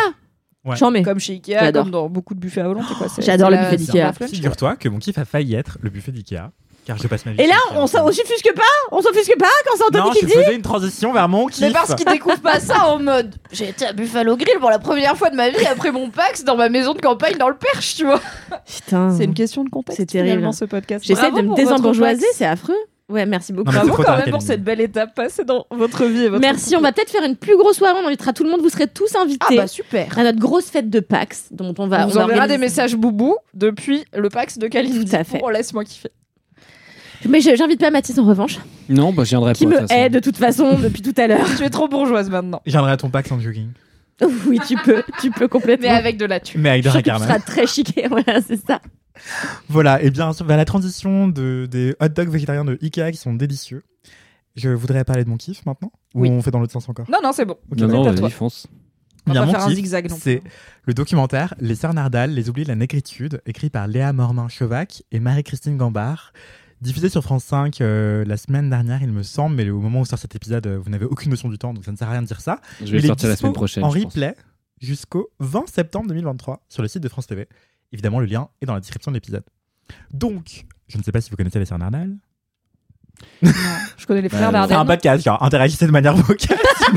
J'ai dit non, Ne faites pas le nom de la J'ai réfléchi deux secondes avant. Mais On est tous désagréables, on a été tendus par le flunch. non. Imagine, j'aurais dit non alors que je connais, les gens se seraient dit bah c'est des incultes dans la podcast. Mais non, pas du tout. Eh bien, je sais pas si vous avez des vagues souvenirs de vos cours d'histoire géo, Non, primaire, aucun. collège, lycée. Moi, c'était l'année dernière. Mm. Eh bien, moi, c'était il y a pas longtemps non plus. Et en fait, on parle rapidement de euh, l'esclavage, la traite négrière, euh, du commerce triangulaire et aussi des mouvements d'émancipation euh, des anciennes colonies françaises, notamment grâce à trois hommes, Léopold Sédar Senghor, Aimé Césaire et Léon Gontran Damas, qui sont les chantres de la négritude, qui est un mouvement politique et intellectuel français, mais pas que, euh, qui touche euh, toute la diaspora, toutes les diasporas noires. Euh, donc voilà, ça c'est un truc qui inter... un truc. Oula, c'est un mouvement politique et intellectuel qui intervient au milieu du XXe siècle. Et en fait, on n'arrête pas de l'associer à des hommes, ces trois hommes-là principalement, alors qu'en fait, il y a eu des femmes avant eux et avec eux qui ont beaucoup œuvré pour cette émancipation. euh, dont notamment les sœurs Nardal, qui sont euh, des femmes martiniquaises, qui sont sept sœurs, euh, qui ont wow. grandi dans une, une espèce de petite bourgeoisie martiniquaise. Et en fait, elles ont grandi à une époque où en fait, l'esclavage venait d'être aboli, finalement, parce que l'esclavage était aboli à deux reprises en France. Euh, c'est assez. euh, en gros, elles sont. En gros. euh, C'est parce qu'il y a l'histoire de Napoléon qui l'a remis à un moment Oui. sur Voilà, un territoire spécifique, je crois. Faut pas le dire aux fachos parce qu'ils sont fans. donc, En gros, la première abolition a eu lieu en 1794, mais elle a été révoquée en 1802, donc ça n'a pas duré longtemps. Napoléon est passé par là, et après ça a été réaboli définitivement en 1848. Et en 1848, donc euh, l'aînée des sœurs Nardal, elle, elle naît en 1896, donc ça fait à peine 50 ans que la- l'esclavage a été aboli euh, en Martinique, en Guadeloupe et dans les anciennes colonies françaises, quoi. Et en gros, c'est euh, tout frais, enfin, dans les mémoires, dans les corps, dans les territoires, dans les mentalités surtout.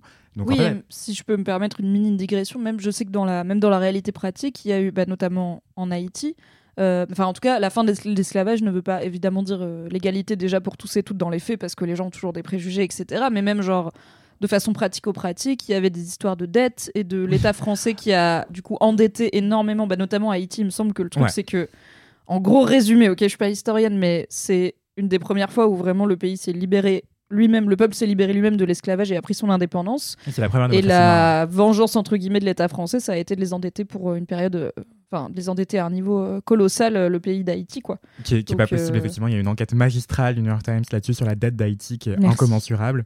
On va la mettre aussi dans la description de l'épisode. J'ai le lien en tête, t'inquiète pas, Mathis. Et, euh, J'étais en train de pâlir doucement. et justement, euh, c'est assez incroyable de se rendre compte parce qu'en fait, au moment de l'abolition de l'esclavage, euh, qui a été dédommagé Ce ne sont pas les esclaves, c'est les propriétaires. Donc en fait, on a donné de Yes. l'argent aux propriétaires pour leur dire Qui On perdaient vous leurs ressources. voilà, c'est ça, on vous a privé de vos meubles, et bien on vous donne de l'argent. Euh, voilà, donc, euh, et pendant ce temps, les esclaves, on leur dit Vous êtes libres, mais vous n'avez pas de chez vous, vous n'avez pas de travail, vous, n'avez pas, vous avez à peine des droits, euh, démerdez-vous quoi. Donc en fait, ils retournaient travailler chez leurs anciens propriétaires. Enfin, c'est lunaire. One size fits all seems like a good idea for clothes until you try them on. Same goes for healthcare. That's why United Healthcare offers flexible, budget friendly coverage for medical, vision, dental, and more. Learn more at uh1.com. Mais les sœurs Nardal, elles, naissent dans ce contexte-là, et elles sont les filles d'une professeure de piano euh, et euh, passionnée de musique et très très pieuse, et euh, d'un homme qui est l'un des premiers, enfin qui est le premier homme noir à avoir eu une bourse pour aller étudier en Hexagone aux arts et métiers. Il est le premier ingénieur noir. Voilà. Et du coup, voilà, elles grandissent dans ce contexte-là. Elles sont sept sœurs. Et le documentaire raconte justement comment ces femmes-là ont servi de berceau, sans mauvais jeu de mots, à la négritude, euh, notamment grâce à Paulette Nardal, euh, qui est l'aînée de ces sept sœurs, qui euh, donnait salon à Clamart quand elle est partie étudier en hexa- elle a grandi en Martinique avec ses sœurs, elle est partie en Hexagone à la Sorbonne étudier les lettres françaises et anglaises, et après avoir été diplômée, elle a créé un salon chez elle à Clamart où elle vivait avec certaines de ses sœurs, où elle réunissait énormément d'intellectuels et d'artistes pendant des années. Et c'est là, notamment, que se sont rencontrés, ont réfléchi euh, Léopold Senghor, euh, Aimé Césaire et Léon Gontran-Damas. Et en fait, eux se sont réunis là, mais elles, elles étaient euh, encore une fois très pieuses. Et en fait, quelques temps après, a commencé à émerger euh, une forme de communisme noir. En fait, ils s'inspiraient beaucoup du marxisme. Et elles, elles étaient un peu contre ça parce que ça allait beaucoup avec euh, Bah, le laïcat. c'est plutôt laïque, laïque, c'est oui. ni Dieu ni maître. Donc euh, ça Exactement. peut poser des soucis avec des personnes religieuses, c'est sûr. Exactement. Et du coup, en fait, euh, elles se sont un peu, elles ont, il y a une forme de scission entre euh, les Nardal et, et les chantres de la négritude. Et du coup, ils se sont un peu euh, éloignés les uns des autres et elles ont été écartées de, ça, en fait. Et en fait, à ce moment-là, on parlait pas encore de, de négritude. euh, la négritude étant justement ce mouvement artistique et politique pour les émancipations.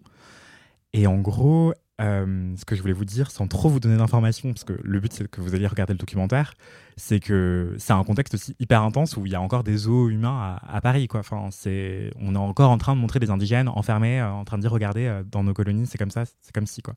Enfin, c'est vraiment hardcore. Et euh, elles sont en train d'essayer de penser une émancipation, d'appeler à la dignité des personnes noires, à l'égalité et tout. Donc, euh, c'est hyper intéressant. Et le documentaire montre comment elles ont été invisibilisées euh, par ces hommes, mais aussi par l'histoire en général, qui est écrite par les hommes, évidemment. Il y a une phrase notamment que, raconte Paul- Paulette Nardal dans ses mémoires. Elle dit, je cite, Césaire, Damas et Senghor ont repris les idées que nous avons brandies et les ont exprimées avec beaucoup plus d'étincelles et de brio. Nous n'étions que des femmes, mais nous leur avons indiscutablement ouvert la voie. Elles ont bien conscience d'avoir été euh, un espace de rencontre hyper important pour euh, tout ce mouvement-là, mais elles n'ont pas été euh, retenues. Quoi. Enfin, elles ont complètement été oubliées, et c'est ce que montre avec beaucoup de sensibilité et, de pertinence le documentaire.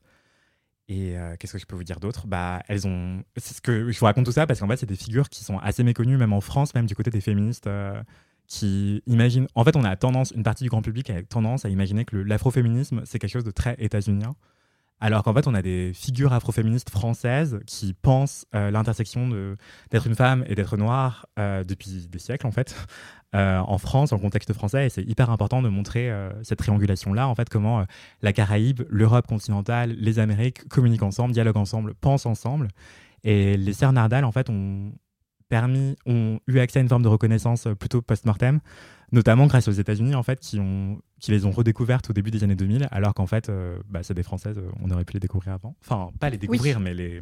On aurait les pu euh, saluer. rendre hommage à notre histoire, Voilà. aux femmes puissantes de notre histoire en général, et aux personnes racisées puissantes de notre histoire en général, et aux femmes puissantes racisées en plus de notre histoire. On aurait pu le faire avant les autres. Ouais, ouais, c'est clair. Et du coup, en fait, c'est vraiment des chantres de l'afroféminisme, euh, du panafricanisme, et, et, euh, et elles sont en train d'écrire des textes qui pourraient tenir du féminisme intersectionnel euh, depuis ouais, des, des décennies, quoi. Et en fait, euh, voilà, c'est en contexte français, ça existe aussi. C'est pas que aux États-Unis, c'est en France, même avant, euh, parfois, enfin, sans vouloir dire qui a fait quoi en premier, c'est pas le but, mais en fait, c'est au contraire de lier les points, en fait, parce qu'on a une histoire qui est beaucoup pensée en pointillé, alors qu'en fait, euh, il y a une forme de continuité, quoi.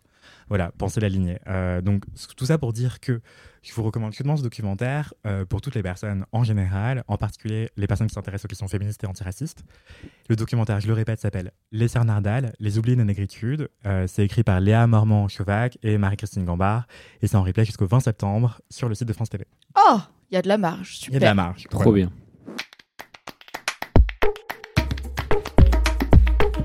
Micro-pause pour te dire au revoir, Kalindi. Désolée, je suis désolée. Pas de soucis, non, mais dis au revoir aux auditeurs et auditrices. Donc pour Excusez-moi, je suis désolée. Elle doit aller un date avec un certain Edouard Baird sur les planches. Alors l'un sera sur les planches, l'autre dans le public, mais on ne sait pas comment ça peut finir cette histoire. Désolée, c'était pris il y a longtemps. euh, Je Mais je n'aime pas partir comme ça, c'est horrible. Et pour les auditeurs et auditrices, sachez que pour des raisons de grève et de manifs diverses, euh, on a décalé le jour de tournage Oui, c'est ça. exceptionnellement. On n'est pas un jeudi, donc ça chamboule quelque peu Sorry. le programme.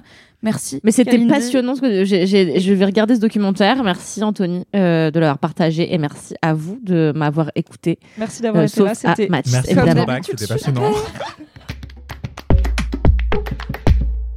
Paulette Nardal, par l'apport qu'elle a donné à la France pour les droits de l'homme, pour le féminisme, pour les femmes, pour les peuples en général, elle mérite d'avoir cette visibilité et surtout cette reconnaissance de la République.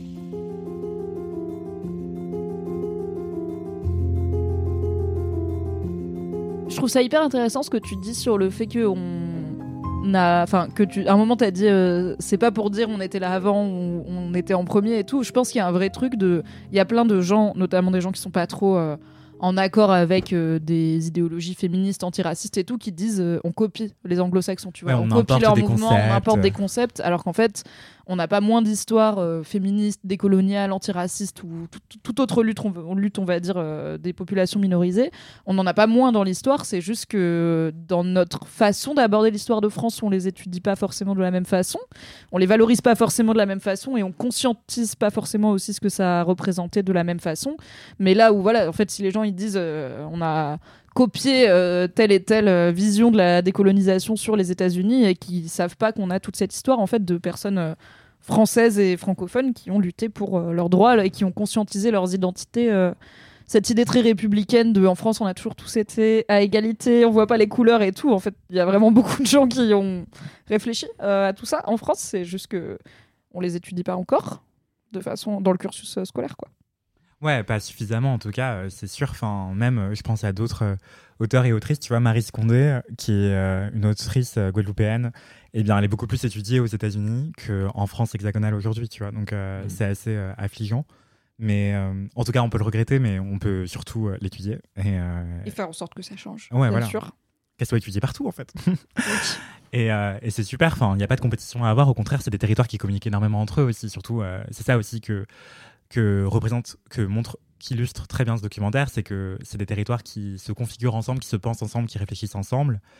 Et aussi, euh, il y a beaucoup de, liaisons, et en fait, elles ont été un berceau justement de ces liaisons-là, de ces dynamiques-là entre les États-Unis, euh, l'Europe continentale et, et la Caraïbe, quoi. Donc, euh, c'est assez magistral et beau à voir.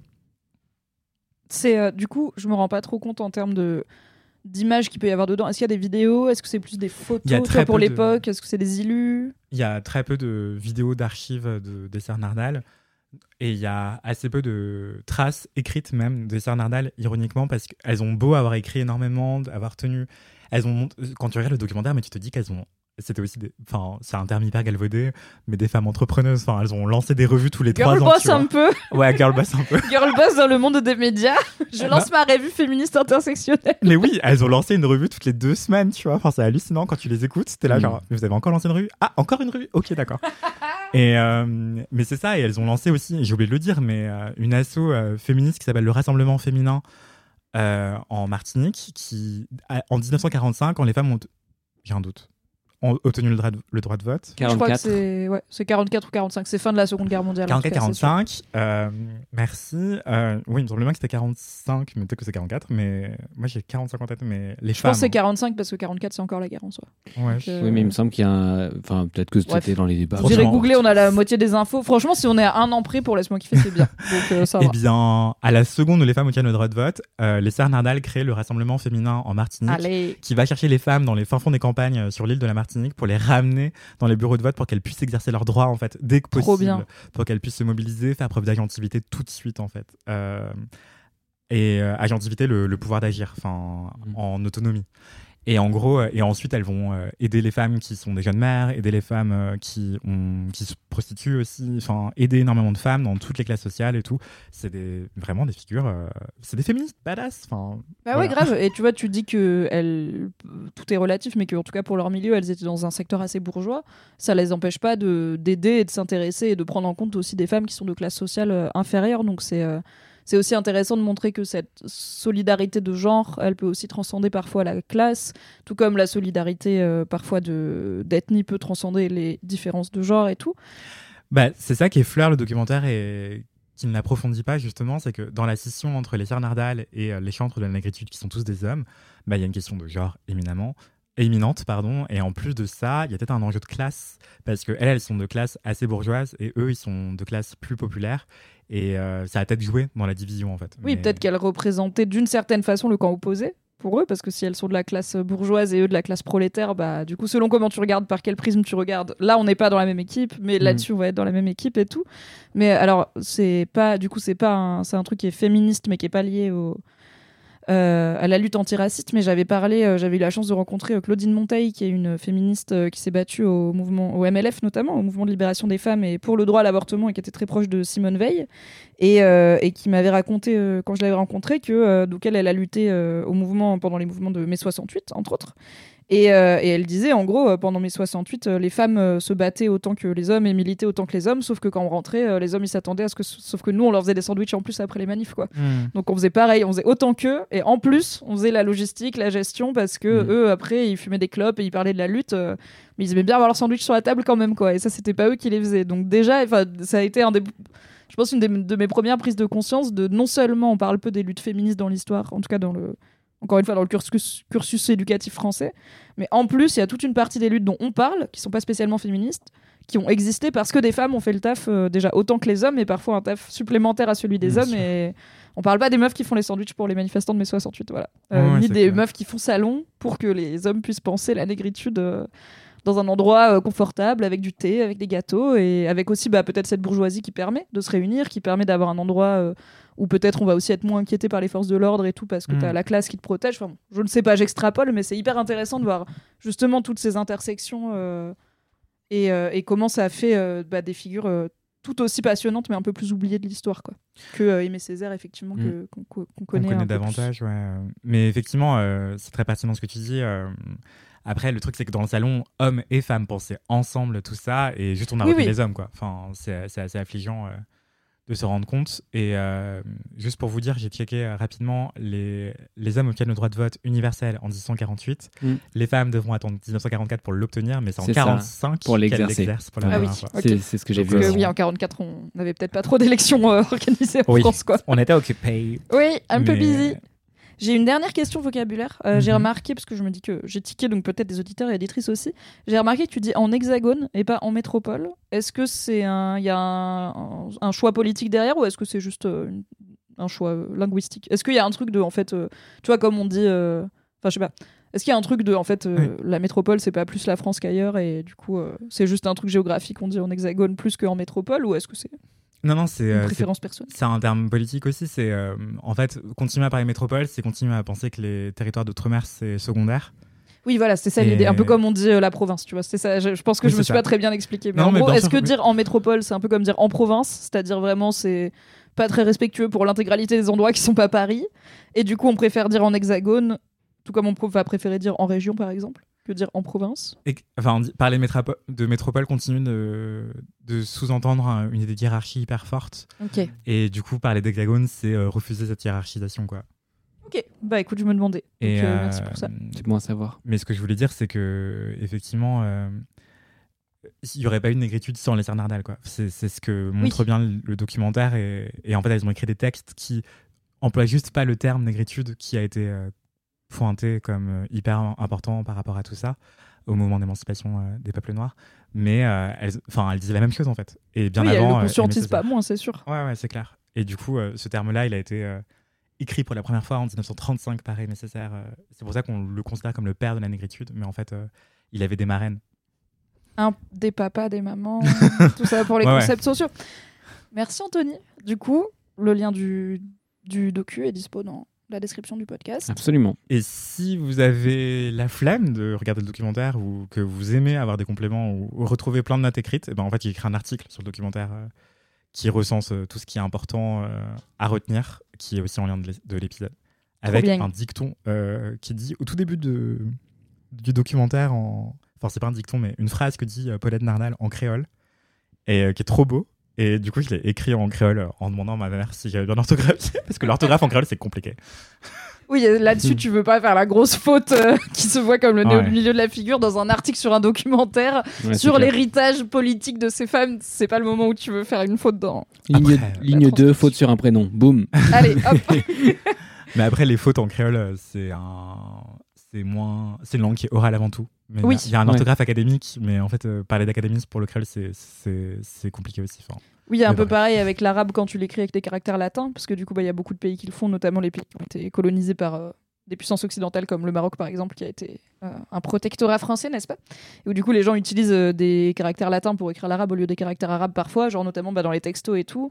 Et ça te fait des trucs avec des graphies impossibles où tu utilises des chiffres à la place de certaines lettres, parce qu'en fait, le chiffre, il ressemble à la lettre en arabe, mais tu le mets au milieu d'un autre mot avec des caractères latins et tout. Et tu pourras jamais, du coup, avoir un orthographe correct, parce que Ouais. c'est littéralement pas les bonnes lettres, mais t'as des orthographes moins correctes que d'autres. ouais. Donc je comprends. Oui. Super. Merci beaucoup Anthony, Merci à ce vous. kiff passionnant et engagé comme beaucoup. souvent. Mathis, J'ai trop hâte de voir tu as trouvé un kiff? J'ai, j'hésite beaucoup. Je pense que je, je fais une mention, mais du coup, vous avez déjà de quoi vous renseigner là-dessus à, une pièce que je viens de finir de lire, mais que j'ai vue il y a trois semaines, deux ou trois semaines maintenant, euh, qui est la pièce Pour un temps soit peu, qui est une pièce de Lorraine Marx, qui est une autrice euh, trans non binaire et qui du coup euh, raconte son expérience dans cette pièce justement. Et je viens de finir de la lire. C'est très rare que je lise des pièces maintenant. Je le faisais beaucoup avant, je le fais moins maintenant, principalement parce que je manque de temps et quand je l'ai vu, bah je, je m'y réattaque pas trop. Mais là, le texte m'a vraiment bouleversé. Et en fait, souvent, c'est ce que j'explique dans, dans l'épisode de Dramatis, et c'est pour ça que je vais pas en parler très longtemps. Oui. Euh, au théâtre, ça m'arrive souvent quand j'entends un texte que je trouve très beau, très, très, très poétique, ou que justement il y a une pensée ou un truc politique ou, ou un truc où je me dis putain, j'avais jamais vu ça comme ça. J'essaie de me répéter la phrase en boucle dans ma tête, et comme j'ai zéro mémoire, j'oublie très très vite. Et euh, là, j'ai eu ça avec 5, 6, 7 passages, et au bout d'un moment, je me dis bon, bah, je vais- on va acheter la pièce. Quoi. vas acheter le texte du coup. Je vais acheter le livre, c'est pas possible. Et donc j'ai acheté, j'ai fini de le lire et je réitère euh, vraiment, euh, si vous avez le moyen d'aller voir pour un temps soit peu dans la mise en scène de Fanny Synthèse qui, met en, qui, qui permet à Lorraine Marx de porter son texte et non pas une comédienne cis, euh, si vous avez la possibilité donc d'aller voir cette pièce, allez-y. Mais là je vais vous parler d'une autre pièce que j'ai vue hier, Attends, avant qu'on y passe, j'ai une question de Béotienne du théâtre. Oui, Est-ce que c'est pas, euh, est-ce que c'est la même dynamique pour toi de comment Moi, je préfère quand j'ai un film adapté d'un livre, je préfère lire le livre avant Mm. et ensuite voir le film. Je préfère cet ordre-là parce que quand je lis le livre, mais c'est du coup c'est pas exactement pareil que lire une pièce de théâtre, c'est quand même beaucoup plus romancé quoi, un roman euh, dans la construction. Euh, je m'imagine beaucoup plus les choses et au moins bah, mon imagination elle est sans limite. Donc je fais ma première vision qui est dans ma tête et ensuite je vois le film et je suis là ah c'est une interprétation c'est cool. Si je vois le film d'abord et qu'ensuite je lis le livre j'aurai les images du film dans la tête. J'arriverai pas à être aussi libre dans ma création tu vois. Et aussi genre autant quand j'ai vu le film si c'est un truc avec un peu genre c'est bien de savoir la fin ou quoi j'ai plus envie de lire le livre souvent parce que je me dis bah je connais la fin tu vois. Alors que quand je lis le livre, même si je connais la fin, du coup, j'ai trop envie de voir le film et j'ai trop envie de voir comment ils arrivent. Est-ce que pour le théâtre, c'est pareil? Est-ce que, c'est enfin, est-ce que des fois, tu te dis, je vais lire cette pièce avant de la voir parce que c'est plus cool de l'avoir lue et du coup, de pas être en attente de l'intrigue, mais de juste voir comment c'est mis en scène? Est-ce que tu te dis, je préfère le voir sur scène parce que le texte, il est un peu nu et en fait, sans l'interprétation, la mise en scène et tout, c'est pas aussi fort? Je me rends pas compte pour le théâtre comment ça marche, tu vois. Je pense que c'est beaucoup du cas par cas. Euh, là, dans le cas présent, c'est un monologue euh, écrit à la première personne. Donc, en fait, tu lis comme tu lirais un, un roman, finalement. Enfin, c'est pas très différent d'un roman, fondamentalement, dans l'écriture. Il y a même pas didascalie pas quoi. entrée scène, euh, Voilà. couloir gauche, machin. Et en fait, euh, dans la mise en scène que j'ai vue, c'était finalement très proche du setting d'un stand-up, c'est-à-dire euh, elle a un micro euh, sur un, un- bah, sur un pied et, euh, et en fait voilà, c'est très brut, c'est très à nu et euh, les seuls éléments de mise en scène, c'était de la seul en scène? Je bah, pars loin, Le hein, seul en scène, c'est déjà un peu du théâtre. Après, moi, j'aime bien tout ce qui est un peu Ah oui, dans ma tête, seul en scène, j'ai un peu l'image one man show, plutôt stand-up qui est pour Bah, faire rire. Il y a des médias qui ont décrit ça comme du stand-up triste, et je trouve que c'est pas très loin. Genre, typiquement, ce que fait Anna Gatsby, je trouvais que c'était Oui. comparable dans une certaine mesure, c'est-à-dire amener Mhm. tellement de fond et amener tellement de gravité dans ce qui est dit, et tellement. de- Enfin, des fois, c'est tellement cru que, en fait, c'est pas drôle très longtemps, et pourtant, t'as des rires nerveux qui fusent dans la salle, donc il y a une dynamique un peu stand-up parfois. Je dirais que pour moi, la diff, c'est que. Mais ça marche pas, parce que je pense que spontanément, j'aurais dit le théâtre, c'est de la fiction. Donc. Et du stand-up, bien sûr, c'est romancé, mais c'est censé. En tout cas, la promesse du stand-up, c'est souvent un truc de je te raconte ma vie, même Ouais. si les anecdotes sont peut-être fausses ou récupérées d'autres gens. En tout cas, c'est présenté comme Ouais. je te raconte ma vie. Mais en fait, il y a de la fiction qui est autobiographique, donc ça marche pas, tu vois. Oui, Mais le stand-up, c'est pas un sous-genre du théâtre? Bah, moi, je- moi j'inclurais ça dedans. Après, j'ai une définition vraiment très large non, du mais si, théâtre. c'est possible. C'est- Je suis pas euh, très calé en genre hein, et en sous-genre euh, de spectacle vivant. Mm. Je- C'est marrant, j'avais euh, interviewé Vincent de Dienne euh, sur la question de, du snobisme de certains humoristes par rapport au, au théâtre, enfin, tel qu'on l'imagine dans l'imaginaire collectif. Mais, Mm. euh, et euh, il me disait, euh, bah, quand il allait jouer dans les salles euh, en région, euh, eh bien, les théâtres euh, en région ne savaient pas trop comment étiqueter le, la pièce qui- qu'il Oui. jouait. À ce moment-là, c'était euh, un soir de gala, je crois. euh, et juste avant, il avait euh, si, je, si je suis seul ce soir? Non. Oula, doute, j'ai pas le nom des salles en scène de Vincent de Ouais, je les ai euh, pas suivis trop non plus. Je n'ai pas cette culture, alors on va. J'ai juste un, j'ai un doute. Mais en fait, il a hein. eu le, un Molière euh, Mm. pour chacun de ces deux spectacles, mais euh, s'il se passe quelque chose Ah oui, oui, c'est ça. avec des points de oui. Ça. Euh, et en gros, il me disait, bah, en fait, il était souvent étiqueté stand-up, alors qu'en fait, euh, c'était pas forcément du stand-up, c'est juste parce que c'est un seul en scène que les gens ils savent pas comment l'étiqueter. Et Stand-up, Oui. pour le coup, ça renvoie plutôt à de l'humour. Oui, si tu vas en te disant je vais me taper des barres, tu sors, t'es là peut-être remboursé, tu vois. Mm. Et en même temps, si tu vas en te disant je vais voir une pièce de théâtre et que du coup t'imagines des costumes, des décors, des comédiens, des actes 1, acte 2, euh, rentrée côté jardin, côté cours, peut-être tu vas te dire aussi remboursé, c'était juste un mec solo avec un micro. Donc c'est effectivement un format un peu Mm. Qui, qui interroge les codes culturels avec lesquels on évolue, mais c'est toujours très intéressant, je trouve. C'est comme. euh, Enfin, c'est comme tous les trucs de comment tu classes certains films. euh, Est-ce que c'est des comédies Est-ce que c'est de l'horreur Est-ce que c'est du thriller Est-ce que c'est du drame T'as de plus en plus des œuvres qui mélangent tout, quoi. C'est joli les œuvres inclassables. Ouais, ouais, c'est clair. Mm, mm. Mais euh, j'allais dire que pour moi, stand-up, c'est humoristique. Et seul en scène, c'est un- juste un format de mise en scène où il y a une personne qui se Oui, en Oui. scène, quoi. voilà. C'est pas forcément comique. C'est vrai. quoi. C'est Très vrai. bien. Et pourtant, il y a des blagues, il y a des trucs, mais voilà, c'est c'est liminaire et c'est ça qui est intéressant aussi. Moi, j'aime bien quand, c'est- quand ça touche sur la limite. Est-ce que ça joue, est-ce que ça joue pas, est-ce que ça fait partie du spectacle? Ça. brûle les pistes. J'adore ces trucs-là.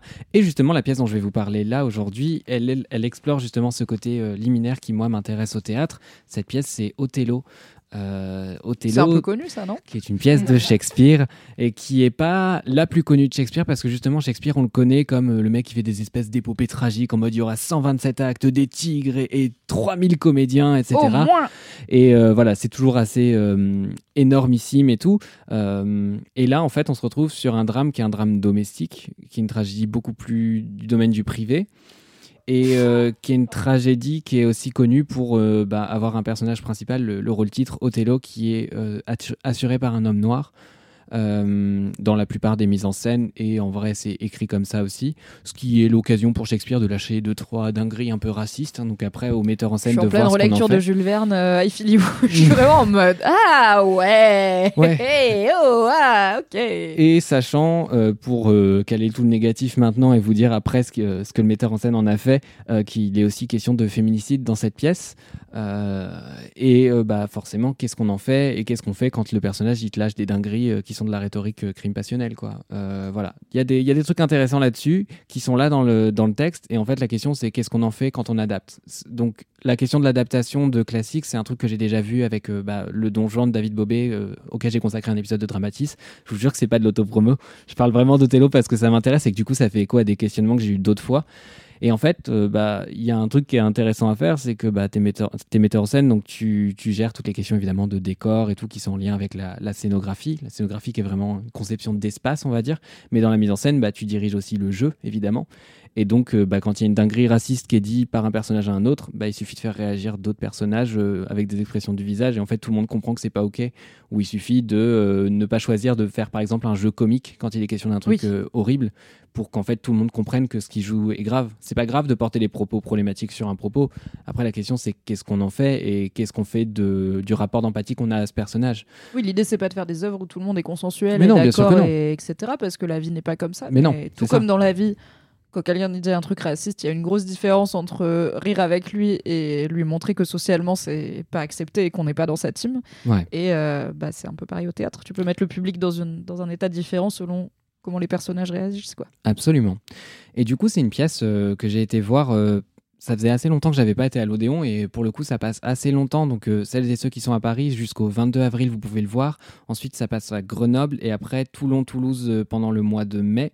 Et après à Châtenay-Malabry Je me souviens plus du nom du bled. Mais t'as suis né là-bas. mon gars. Vraiment, je connais trois villes dans le monde. Enfin, Kalindi n'est plus là pour toute la géographie. Je Je ne suis né là-bas, c'est super, c'est en région euh, parisienne. Bah voilà. Très bien.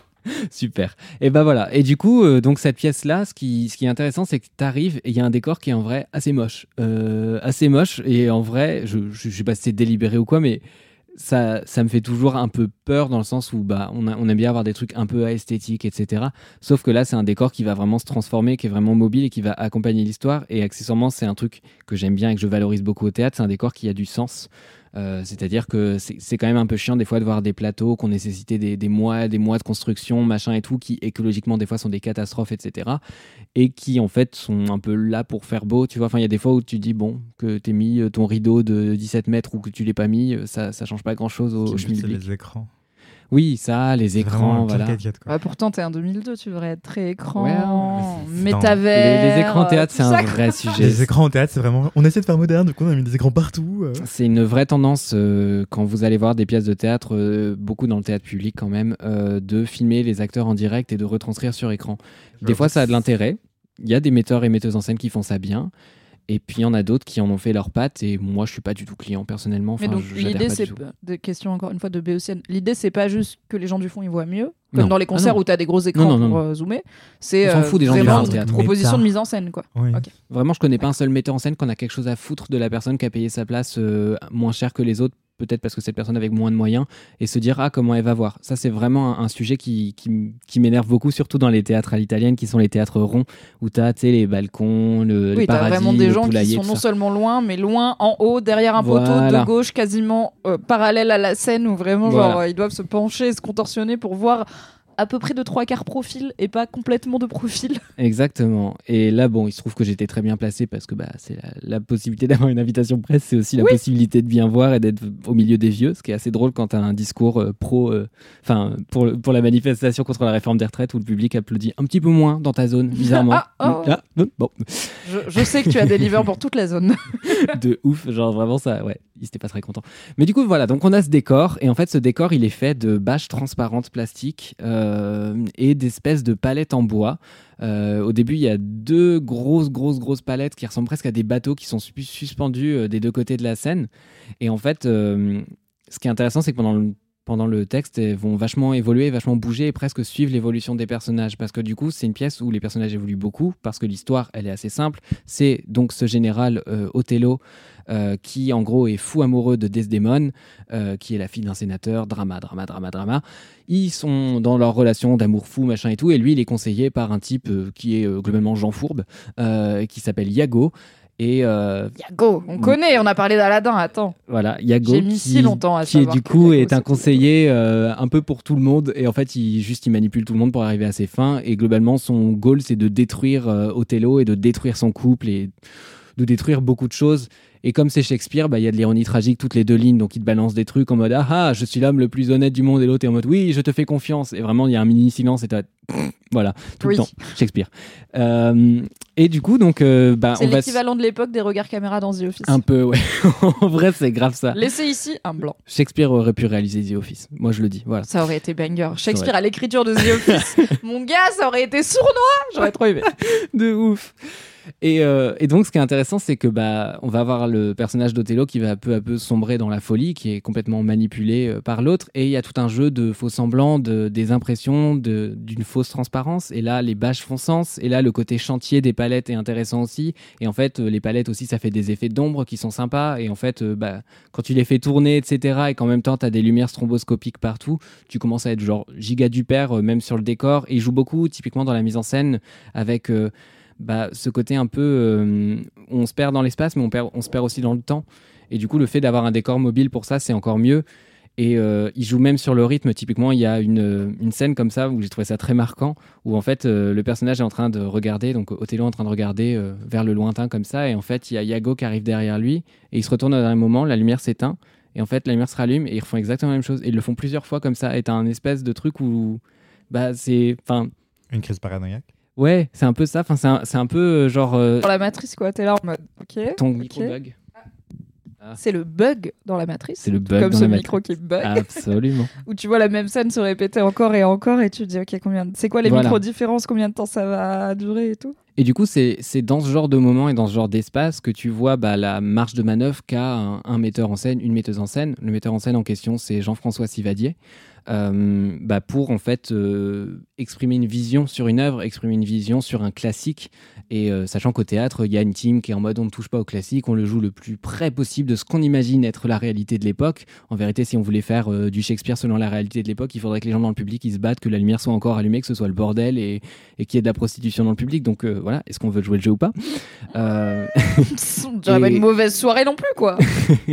Et donc, bah voilà, là on a une vision qui est un peu plus.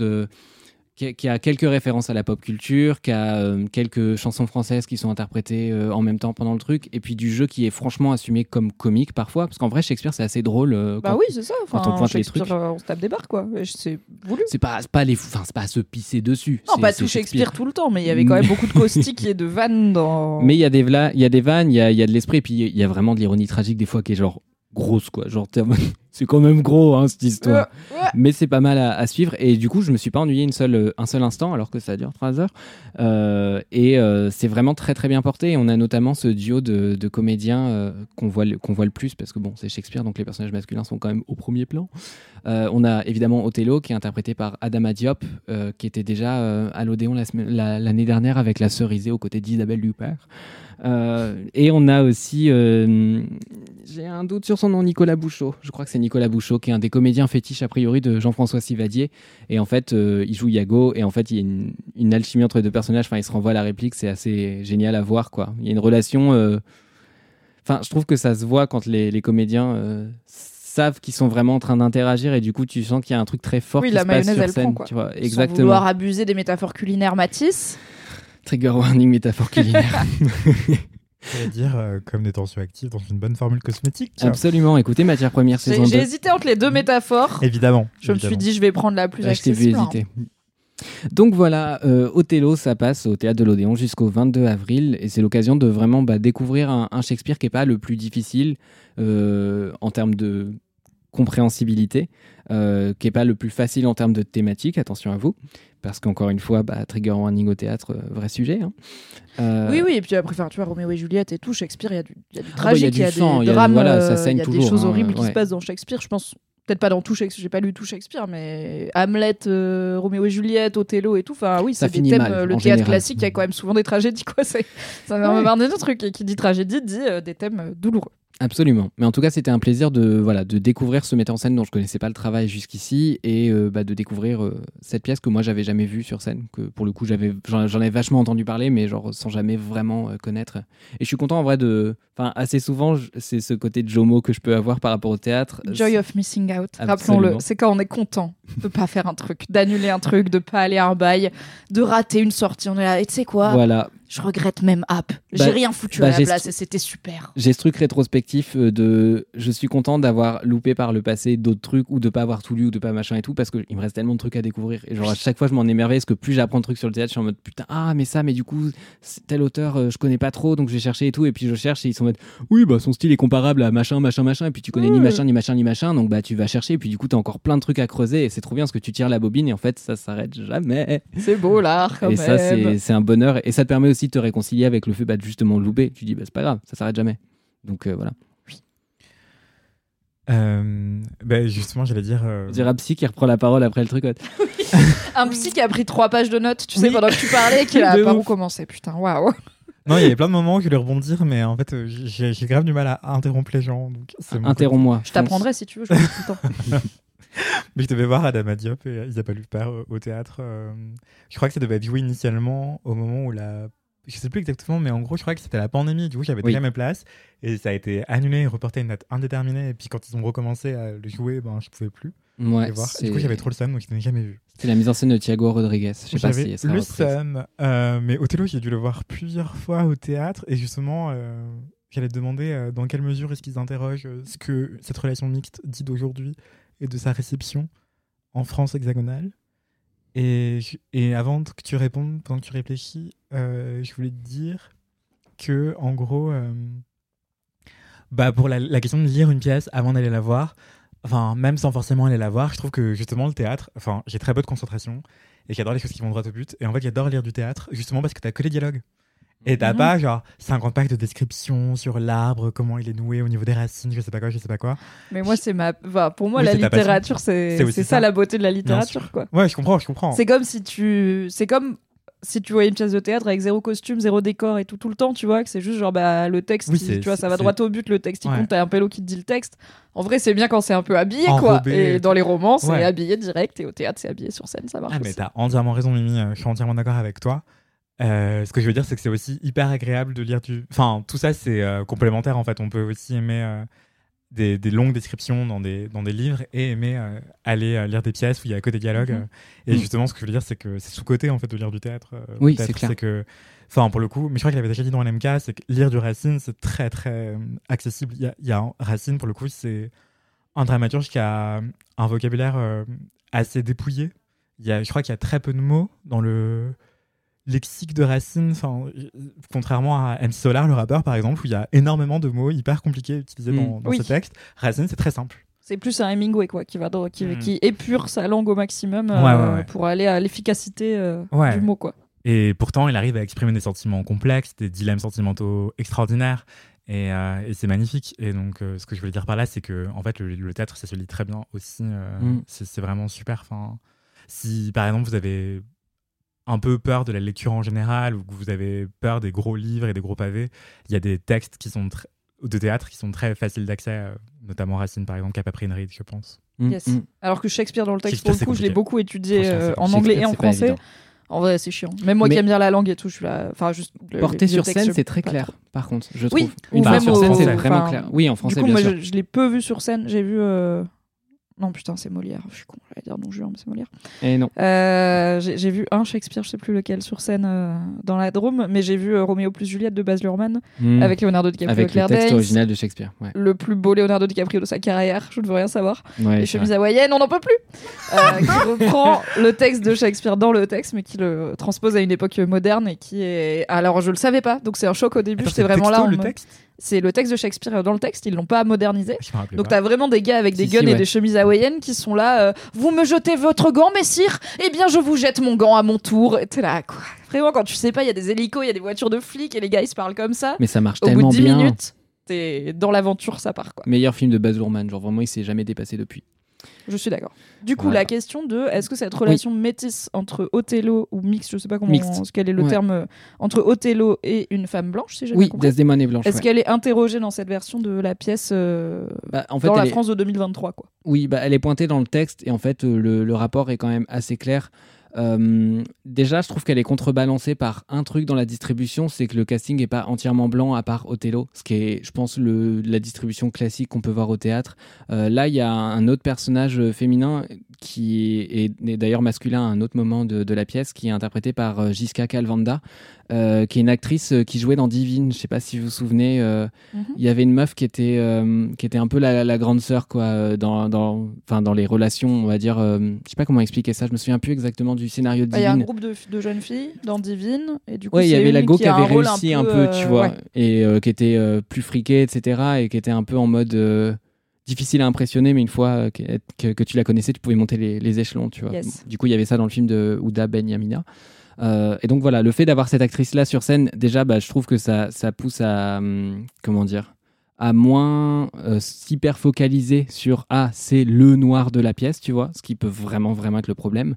Et puis par ailleurs, je trouve qu'il y a plusieurs moments où quand ils disent des trucs genre il est noir comme la suie ou des trucs comme ça, il y a toujours un personnage, toujours un truc qui fait un regard un peu en mode what?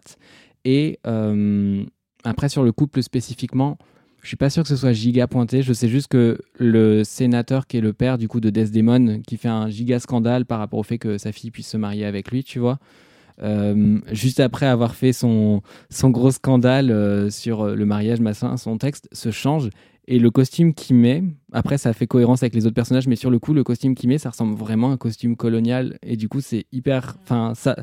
Ça, ça, ça, rend tout ce qu'il a dit avant, genre teinté de racisme, alors même que c'est pas dans le texte. Tu vois ce que je veux dire?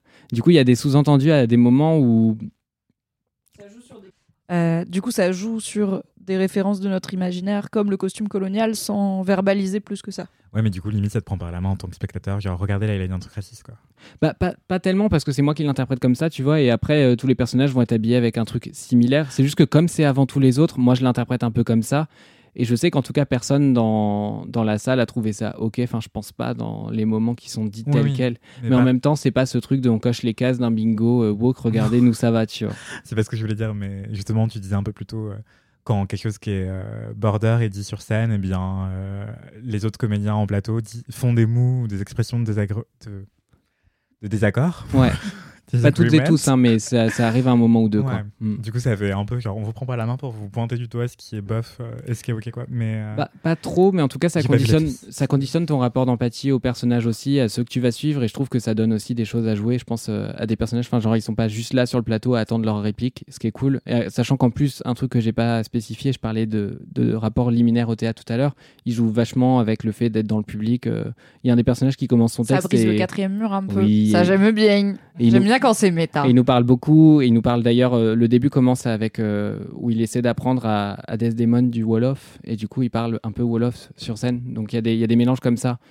Après, évidemment, il y a plein de trucs qui peuvent nous interroger, tu vois, le fait que euh, bah, le seul personnage noir d'un classique qui est du coup un des rares acteurs noirs qu'on voit quand même à Dama Diop, euh, enfin ils sont pas des centaines, tu vois, que je pourrais te citer comme ça en théâtre, bah, tu le vois commettre un féminicide, bon, bah, c'est un peu, ça, ça t'interroge, tu vois, tu vois. Il y a, y a plein de trucs que tu pourrais creuser. Après, là, dans la mise en scène telle qu'elle est faite, avec la pièce telle qu'elle est, telle qu'elle a été écrite, je trouve qu'ils s'en sortent vraiment bien sur ces sujets-là. Bon, après, j'a- j'avoue que quand j'avais feuilleté le programme, tu sais, de- dedans, tu as les interviews, etc., où ils parlent un petit peu autour de la pièce. Ils citaient un peu du Dépente, ils citaient du euh, Louisa euh, Yousfi aussi, qui est euh, la meuf qui avait écrit Rester barbare, je sais pas si ça vous parle, qui était un livre qui parlait justement de, du fait que Loose Poeta sur Twitter, euh, peut-être que c'est Oui, ça, je suis elle. pas sûr. C'est elle? Je pense, ouais. Louisa Yousfi? Je suis si peu Je cultivée. Mais J'ai hâte de mon kiff qui est extrêmement nerd comme très peu. Mais du coup, voilà, pour conclure brièvement, euh, c'est c'est une meuf qui réfléchit vachement à- à- au côté, euh, la rhétorique de l'intégration qu'on a fait peser vachement sur euh, plein de minorités raciales et euh, sur plein de, bah là pour le coup, de, de meufs euh, qui viennent de pays du Maghreb, tu vois, genre, enfin presque Oui, ça, oui, ce vois. truc de rentrer dans les codes de la blanchité pour être vu comme acceptable au lieu de pouvoir vivre avec sa culture et ses codes et ses inspirations. D'où le sa rester barbare. culinaire, etc. Voilà. Restez non civilisé, restez vous-même. Voilà, j'aimerais bien le lire, je l'ai pas lu, donc je, je sais pas à quoi je m'engage, je sais juste que voilà, il l'a cité dans le programme, et je me suis dit, ok, c'est qu'au fait moins il a eu un début de réflexion voilà. là-dessus, tu vois. C'est pas complètement. euh, c'est pas, ça a pas l'air d'être le sujet. Non. Ce couple, le fait que ce couple soit un couple mixte, mais c'est pas complètement ignoré le fait qu'il y a quand même un homme noir avec une femme blanche et que à l'époque de Shakespeare et encore un petit peu aujourd'hui, c'est pas 100% anodin. euh, et aussi, bah, du coup, la place des acteurs racisés dans le monde du théâtre euh, est forcément un peu interrogée aussi dans cette mise en scène, même s'il n'est pas tout seul, c'est pas non plus euh, la moitié du cast, quoi. Et non, toujours pas. Alright, merci Mathis. Mais pas de Ce soucis. kiff Merci Mathis. qui finalement euh, fait un écho euh, pas inintéressant à celui d'Anthony aussi. Oui. C'est vrai. Moi, mon kiff, c'est un morceau de musique. C'est un nouveau Non. son qui est sorti aujourd'hui. La Taylor meuf, Je suis Swift. tellement tight. Et c'est pas de well. Taylor Swift. Ok? Incroyable. c'est pas de Kyo non plus. J'ai plein de trucs à vous raconter, donc j'ai hésité. Mais après, j'étais là. Mais évidemment que mon kiff aujourd'hui, c'est ça. C'est à la fois un kiff, un petit humble brag et une anecdote de star, mais cool. euh, et non Ah. pas bof, car Si la star est super et euh, ma vie est super. Oh. Mon kiff, c'est un son qui s'appelle J'en sais rien, qui est dispo euh, dès aujourd'hui, le jour où je vous parle, à savoir le 24 mars, sur toutes les plateformes de streaming, ainsi que avec un clip magistral. C'est un son qui est signé Tequila Tex et Mm. Jérémy Chatelain. Et c'est le grand retour de Tequila Tex au rap. C'est la chose que j'attends depuis 15 ans de vie, donc je suis ravie. Qui peut le faire aussi bien que Tech? J'en sais rien. À part quelques Américains, peut-être et encore. Vos rappeurs ont des tronches de cake, ma musique à moi. Pour le point contexte.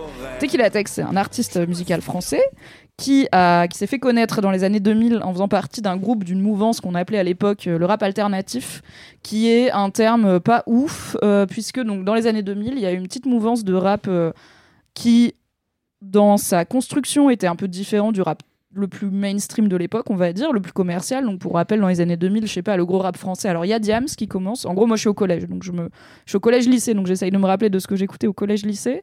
Il y a Diams, c'est sûr, c'est un peu la seule meuf avec Wallen euh, qui a percé euh, grand, grand public. Et après, bon, on a du MC, du MC Solar, tu l'as cité, qui est déjà là depuis euh, une ou deux décennies. On a, euh, Oui. on a, euh, voilà, on a quelques darons du rap, on a NTM et tout, et puis après on va avoir du cynique, du soprano déjà, voilà, du, de, de ce genre euh, d'artistes. Et, euh, et donc on a une mouvance qui a été appelée rap alternatif par une partie de la presse spécialisée, qui comporte euh, par exemple le club des losers, qui était euh, tenu euh, par notamment euh, en leader un, un chanteur parolier euh, qui s'appelle Fuzzati, qui faisait des trucs, euh, alors qu'il déjà avait une persona où il avait un masque blanc, genre fantôme de l'opéra. C'est un petit blanc de Versailles qui faisait des sons déprimants sur euh, le fait d'être déprimé. C'était un peu Orelsan avant l'heure. Euh, et euh, bah ouais, mais avec un truc rap un peu dessus, tu vois, où Oui, les gens ils ont mis musique rap. urbaine dessus, donc c'était un peu plus Orelsan que Fauve, qui je sais Mm. pas pourquoi a jamais eu l'étiquette rap, alors que bah on- c'est du spoken word sur du son, tu vois. Pourquoi c'est pas du rap et Orelsan oui, je ne Pas sais trop pas. de rapport au rythme hein, avec Fauve. Peut-être, I don't know. Euh, Il y avait, euh, voilà, il y avait divers groupes. Il y avait euh, la Caution, il y avait les Swinkles, et il y avait un groupe qui s'appelait TTC, euh, qui était un trio formé de trois gars, euh, Tequila Tex, Steve Doberman et Cuisinier, qui euh, a fait euh, quelques sons et quelques albums euh, qui avaient, en vrai, je pense qu'ils font partie des plus connus de cette mouvance un peu méconnue du rap français qui s'appelle le rap alternatif, qui s'est euh, fait appeler en tout cas, qui a été appelé le rap alternatif. Et il faisait du coup des sons de rap français, euh, mi-ego trip, mi euh, un peu euh, un peu blanc dépressif. Et moi j'aime bien, on va pas se mentir. Ils ont le son- mon son préféré de TTC, c'est leur son le plus déprimant qui s'appelle Bâtard sensible et qui est je trouve euh, très touchant, euh, qui fait partie de l'album éponyme euh, Bâtard sensible. Et ils ont notamment été très connus parmi toute une génération d'ados, je pense, euh, via Girlfriend, qui était un titre très provoque, qui commence en disant j'aime les chattes, quand je rentre dans la boîte, j'ai la trique. Voilà, donc on est aussi sur une période où le rap euh, et la culture en général et la société en général n'est pas extrêmement woke. Mais alors, je peux vous dire que Mimi de 15 ans, elle s'ambiançait comme pas permis sur TTC et sur plein de groupes divers et variés de cette mouvance qu'on appelait le rap alternatif. J'aimais beaucoup. Avec le recul, je suis là. Est-ce que c'est woke? Non. Est-ce qu'il y avait beaucoup de gros sons de l'époque ou même d'aujourd'hui qu'ils sont? Non plus. Est-ce que c'est le pire? Non. Et est-ce que je danse toujours dans ma douche en écoutant dans le club de TTC Oui, toute la vie. Voilà, j'ai fait la paix avec le fait de ne pas consommer que de la culture euh, déconstruite, car sachez-le, il y en a peu, et quand j'avais 13 ans, il y en avait encore moins. C'est quoi le rapport entre Yel et Tequila Tex Alors, le rapport, c'est que Yel, Je veux te voir de Yel, euh, le son euh, culte, euh, c'est un clash à cuisinier de TTC. Oui. Cuisy, c'est quoi ta position favorite? Et cuisinier de TTC, c'est le cousin de Tequila Tex de TTC. Voilà, Cuisy de Oh. Cuisy, c'est quoi ta position favorite? C'est cuisinier de Tequila Tex. Et Yel, du coup, a percé avec un clash, en fait, un vrai truc de rap qui est un diss track sur cuisinier de TTC.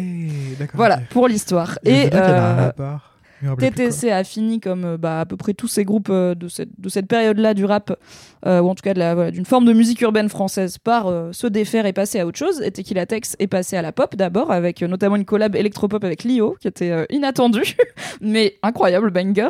Et maintenant, il est DJ et il mixe notamment alors beaucoup de house, euh, beaucoup de de- d'électro variés, je crois un peu de techno. C'est là où on arrive à, je connais pas vraiment. Il fait des boiler rooms et des trucs trop cool de DJ que je comprends pas. Ça, ça dit pas grand chose du style. Ça peut être de la techno, de la house, ça peut être de l'acide, ça peut être plein de choses, les boiler rooms. C'est un type de soirée en général. Qui peuvent euh, En plus, c'est souvent des partenariats avec d'autres soirées. Boiler room, c'est juste que ça va être euh, filmé et cher en général. Alors, je sais que c'est filmé parce que du coup, je les ai regardés sur YouTube avec mon Oui. mec qui s'y connaît beaucoup plus en électro.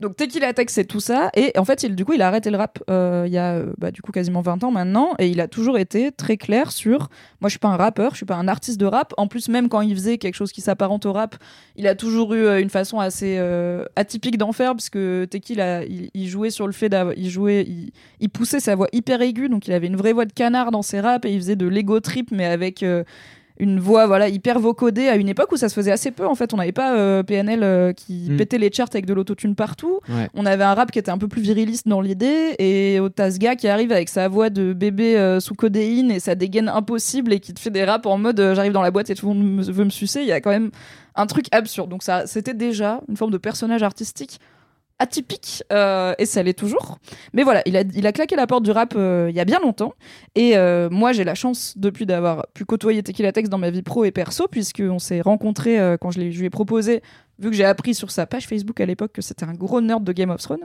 je lui avais proposé de venir faire des podcasts Game of Thrones avec moi chez Mademoiselle. Il avait dit oui, et j'étais vraiment en mode Oh my god, genre il y a fucking Tequila Tex qui va venir et je vais lui parler. Genre, je suis fan de lui depuis que j'ai 15 ans, tu vois, c'est Tequila Tex. Et je me souviens que la première fois qu'il est arrivé chez Mad, il avait sonné, je lui avais ouvert et il m'avait dit Salut, c'est Julien. Et j'étais là, non, jamais dans ma tête tu seras Julien. Genre, tu t'appelles pas Julien, t'es Tequila Tex, ça n'a Tu l'appelles comment, du coup, en Je privé l'appelle Teki. Mais euh, tout le monde l'appelle Teki. Enfin, j'ai pas l'impression qu'il y ait grand monde qui l'appelle Julien. euh, Peut-être les gens qui le connaissent, tu vois, de sa Toute vie. ta euh, vie, les gens ils sont en mode t'es qui Eh, Teki. Mais après, bon, oui. les gens m'appellent Mimi. Hein? Pourquoi il a ça comme pseudo? Ah, je lui ai pas demandé d'où ça vient, euh, Tequila Tex. Il y a euh, latex dedans quand même. Ouais, il y a latex. euh, je sais pas, il, doit- y Teki, avoir Tequila. paf. Ouais. Tequila, latex, tequila tex, I don't know. Il doit euh, l'avoir dit quelque part, mais j'ai la moitié des infos. Et donc j'ai eu la chance de me mettre à côtoyer Tequila Tex euh, professionnellement et personnellement, puisque euh, après les récaps rigolos, de, pardon, les débriefs de Game of Thrones, il est venu dans ma vie euh, d'indé euh, et chez moi cette année pour faire tous les débriefs de House of the Dragon. Donc euh, tous les mardis j'avais Tequila Tex sur mon canapé et à chaque fois il y a quand même un petit côté genre, c'est quand même absurde quoi. Genre je l'écoutais dans le bus pour aller au lycée et maintenant il est sur mon canapé à manger mon tempura de poisson en parlant de bouquins que je lisais déjà quand j'étais au lycée et que j'écoutais ces sons dans le bus. Donc il y a un peu un côté genre, c'est là où on arrive à humble brag, anecdote cool de star, c'est Oui. quand même, je suis là, ça va. Et moi j'ai toujours dit à Teki, je lui ai toujours dit en vrai, et j'ai beau être euh, une grosse féminazie, wokiste, tout ce que tu veux, moi j'aimais trop quand tu faisais du rap, et si un jour tu te remets au rap, franchement je serais contente. Et il m'a toujours dit, arrêtez de me casser les couilles avec ça, je ne veux pas refaire du rap. Ça a même pas été une période qui compte tellement artistiquement, enfin genre jamais, je me suis jamais dit je vais être rappeur, tu vois. Et je fais de l'électro et c'est trop cool. Et si tu veux écouter mes sons viens me voir mixer. Et je suis là hmm, me bat un peu les couilles les gens qui mixent no offense donc oui je peux venir mais j'aimerais bien que tu refasses du rap. Et un jour du coup maintenant je peux vous en parler. Il y a quelques mois il est venu chez moi il était là Mimi. Je fais oui. Il m'a dit j'ai fait un son de rap. J'étais là non! Quoi? Tequila Tex a refait, il s'est remis, il a refait un son de rap Mhm. avec Jérémy Châtelain, Jérémy Châtelain de la Starac, le même Jérémy Châtelain auquel vous pensez, qui fait beaucoup de trucs euh, en plus d'être Jérémy Châtelain de la Starac, mais pour la plupart des gens c'est attends, Jérémy Châtelain de la Starac, Oui. c'est comme Georges Alain quoi, c'était obligé de préciser, mais oui. Quoi Pas, de- Demande dans ton micro vraiment, je. Mais non, mais du coup, j'assume pas de le dire dans le micro. Oui, C'est- pas le pote de Lena Situation qui s'habille en couleur Bah, je, tu sais, je regarde pas YouTube parce que je suis très vieille. Euh, moi, je connais un pote de Lena Situation, c'est Marcus. Mais du coup, c'est pas lui parce qu'il s'appelle Marcus. Non, moi je vais googler Jérémy Catelin. Oui, je suis en train de le faire aussi. Et Jérémy Châtelain, qui est un mec euh, aussi accessoirement euh, plutôt zinzin et très marrant, euh, ce, que je, ce à quoi je ne m'attendais pas et qui bosse, enfin qui est prod, compositeur, etc., qui a bien évidemment continué sa carrière Je dans la pas. musique et qui s'est retrouvé par plein d'aventures que je ne connais pas dans le cercle de Tequila Tex et il m'a dit bah écoute, l'autre jour on était en studio avec Jérémy et je sais pas, j'y pensais, je lui ai dit peut-être un truc de rap et on a commencé à se saucer, il m'a fait un sample et du coup bah j'ai fait un son de rap, est-ce que tu veux l'écouter? Et j'étais là, attends. En l'an de grâce 2022, Tequila Tex, tu es en train de me demander si je veux écouter ton premier son de rap depuis 20 ans en avant-première? La réponse est oui. Du coup, il m'a fait écouter il y a quelques mois J'en sais rien. Son nouveau son de rap et c'est un ego trip total puisque du coup tout le, tout le contexte de pourquoi ça s'appelle J'en sais rien, c'est qui peut faire ça mieux que Tequila Tex, j'en sais rien. Donc qui peut qui rappe mieux que Tequila Tex, etc. Donc c'est un full ego trip mais 120% second degré. À un moment il dit maintenant je mange au restaurant 14 fois par semaine et je suis là. Cette anecdote est vraie. c'est la personne qui aime le plus manger et le moins cuisiner que je connais de ma vie. Mais par contre il a tous les meilleurs restos de Paris. Et bah du coup aujourd'hui, il a sorti après l'avoir bien teasé et annoncé son retour. Alors je dis pas qu'il va refaire que du rap maintenant et je pense pas que c'est l'idée. hein, il reste euh, DJ à plein temps, Euh, mais il a sorti son retour, euh, en tout cas excursion du côté du rap avec un clip et en plus voilà c'est un ego trip. C'est déjà mon Summer Banger 2023 de très loin. Je l'ai dans mon disque dur parce qu'il m'avait envoyé le fichier, donc j'ai la version prémixée dans mon disque dur depuis des mois et je l'écoute régulièrement pour me hyper quand je suis sous la douche parce que je trouve qu'elle marche trop bien. Et je suis trop contente que Tequila Tex revienne au rap. Et je trouve qu'il y a un truc aussi un peu touchant de. Il a fait tout un rejet de cette période et finalement, enfin de cette période et de ce genre. Il aimait pas trop aussi euh, ce qui avait pu être accolé, tu vois. Il est là. En fait, je suis pas hyper fière de certains des sons que j'ai fait à l'époque. Enfin, c'était quand même hyper misogyne et enfin c'était du rap sexiste comme euh, voilà comme l'art euh, l'est parfois. hein. Euh, c'est pas pire que d'autres, mais c'est pas mieux que d'autres. Ça, je suis d'accord. Et, et donc il était là. Limite, des fois, ça me fait chier qu'on me reparle de ça en interview parce que j'ai pas envie d'être le mec qui a fait une chanson en 2005 qui disait j'aime les chattes. Tu vois, j'ai envie, j'ai un peu grandi depuis et j'ai un sûr. rapport aux femmes qui est, je pense, plus apaisé et respectueux. Donc Ben, lui c'est pas trop ce pourquoi je veux qu'on se souvienne de moi. Et, euh, et en fait, c'est cool de voir qu'il a fait la paix avec aussi ce genre musical, qu'il a vu qu'il pouvait y refaire des trucs et y remettre sa patte euh, dans un style qui lui ressemble à qui il est en 2023. Euh, J'étais personnellement extrêmement flattée et en vrai dissociation temporelle quand j'étais euh, sur mon balcon en train de fumer une clope en écoutant le nouveau son de rap de Tequila Tex qui était sur mon canapé et qui juste genre il m'a regardé m'ambiancer et à la fin il m'a dit ça va, t'as bien aimé? J'étais là, mais on est où là? D'où tu me demandes mon... Genre, mon avis va être important, mon gars? Déjà, oui, bien sûr, j'ai bien aimé. Et d'où c'est Tequila Tex qui est chez moi et qui me dit ça va, le son il est bien? Enfin, comment on est arrivé à cette timeline? Je ne sais pas. On a dû faire des bons choix quelque part dans l'histoire Oui. du livre dont vous êtes le héros de ma vie. Mais on est arrivé à cette étape qui est quand même une belle petite boucle pour une meuf qui n'aime pas la musique, rappelons-le. C'est vrai. Donc il a fallu que l'artiste phare de mes années lycée ressorte un son de rap pour que je puisse dire je l'ai écouté day one et même day one moins trois mois parce que je l'avais en avance et euh, vous encourager à aller euh, vous branler un peu l'ego sur j'en sais rien euh, de Tequila Tex et Jérémy Châtelain duo euh, terrible inattendu et euh, extrêmement euh, talentueux pour créer des bangers euh, qui donnent envie de sauter sous la douche mais attention ça glisse Incroyable. Euh, je l'ai ajouté euh, parce que c'est déjà disponible sur Apple Music, mais il n'a pas mis les paroles sur Apple Music. Donc demande-lui de mettre les paroles, s'il te plaît. Comme ça, je pourrais faire des karaokés avec Tequila Tex. je lui enverrai Et euh, mais du coup, c'est ça doit être trop perturbant de regarder quelqu'un écouter ton son pour la première fois. genre. Ouais. Moi, ça me terrifie. C'est comme, euh, genre, je re- si j'écris un truc et que je le fais lire à quelqu'un, je pars de la pièce Ah, pendant qu'il le lit. Je veux pas.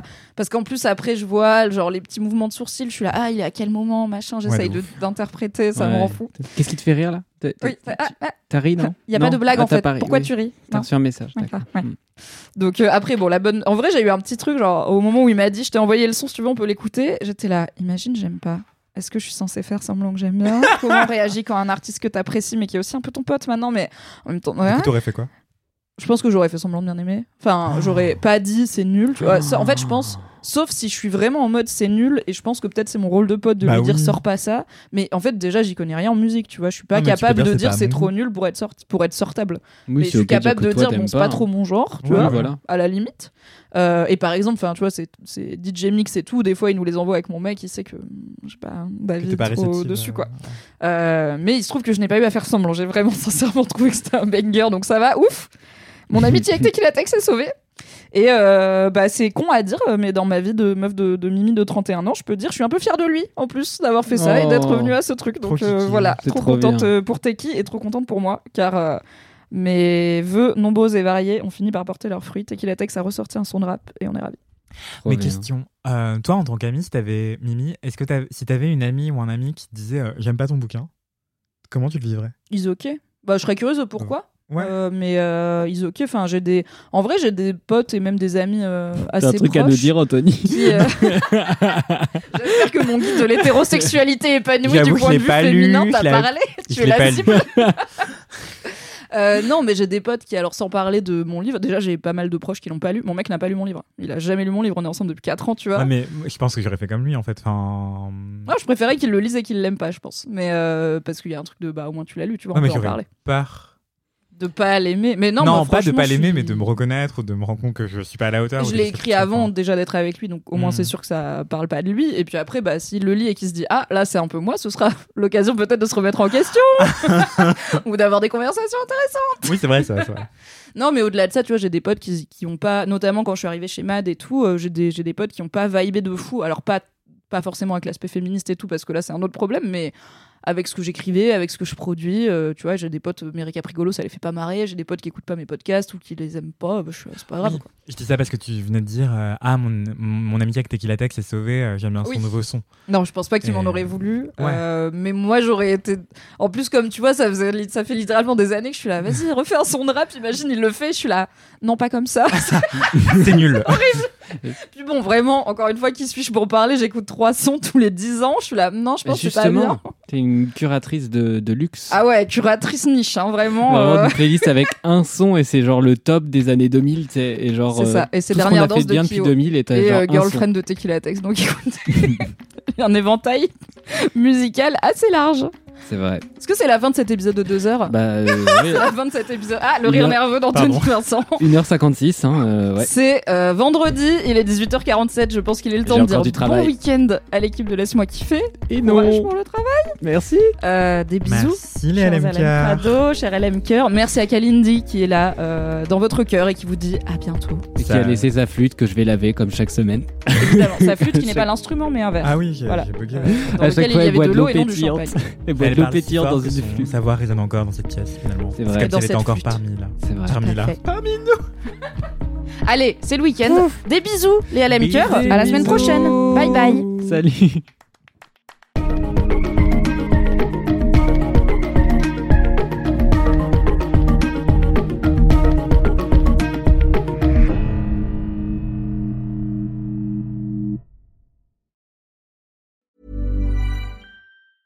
Hey, it's Danny Pellegrino from Everything Iconic. Ready to upgrade your style game without blowing your budget? Check out Quince. They've got all the good stuff shirts and polos, activewear, and fine leather goods, all at 50 to 80% less than other high end brands.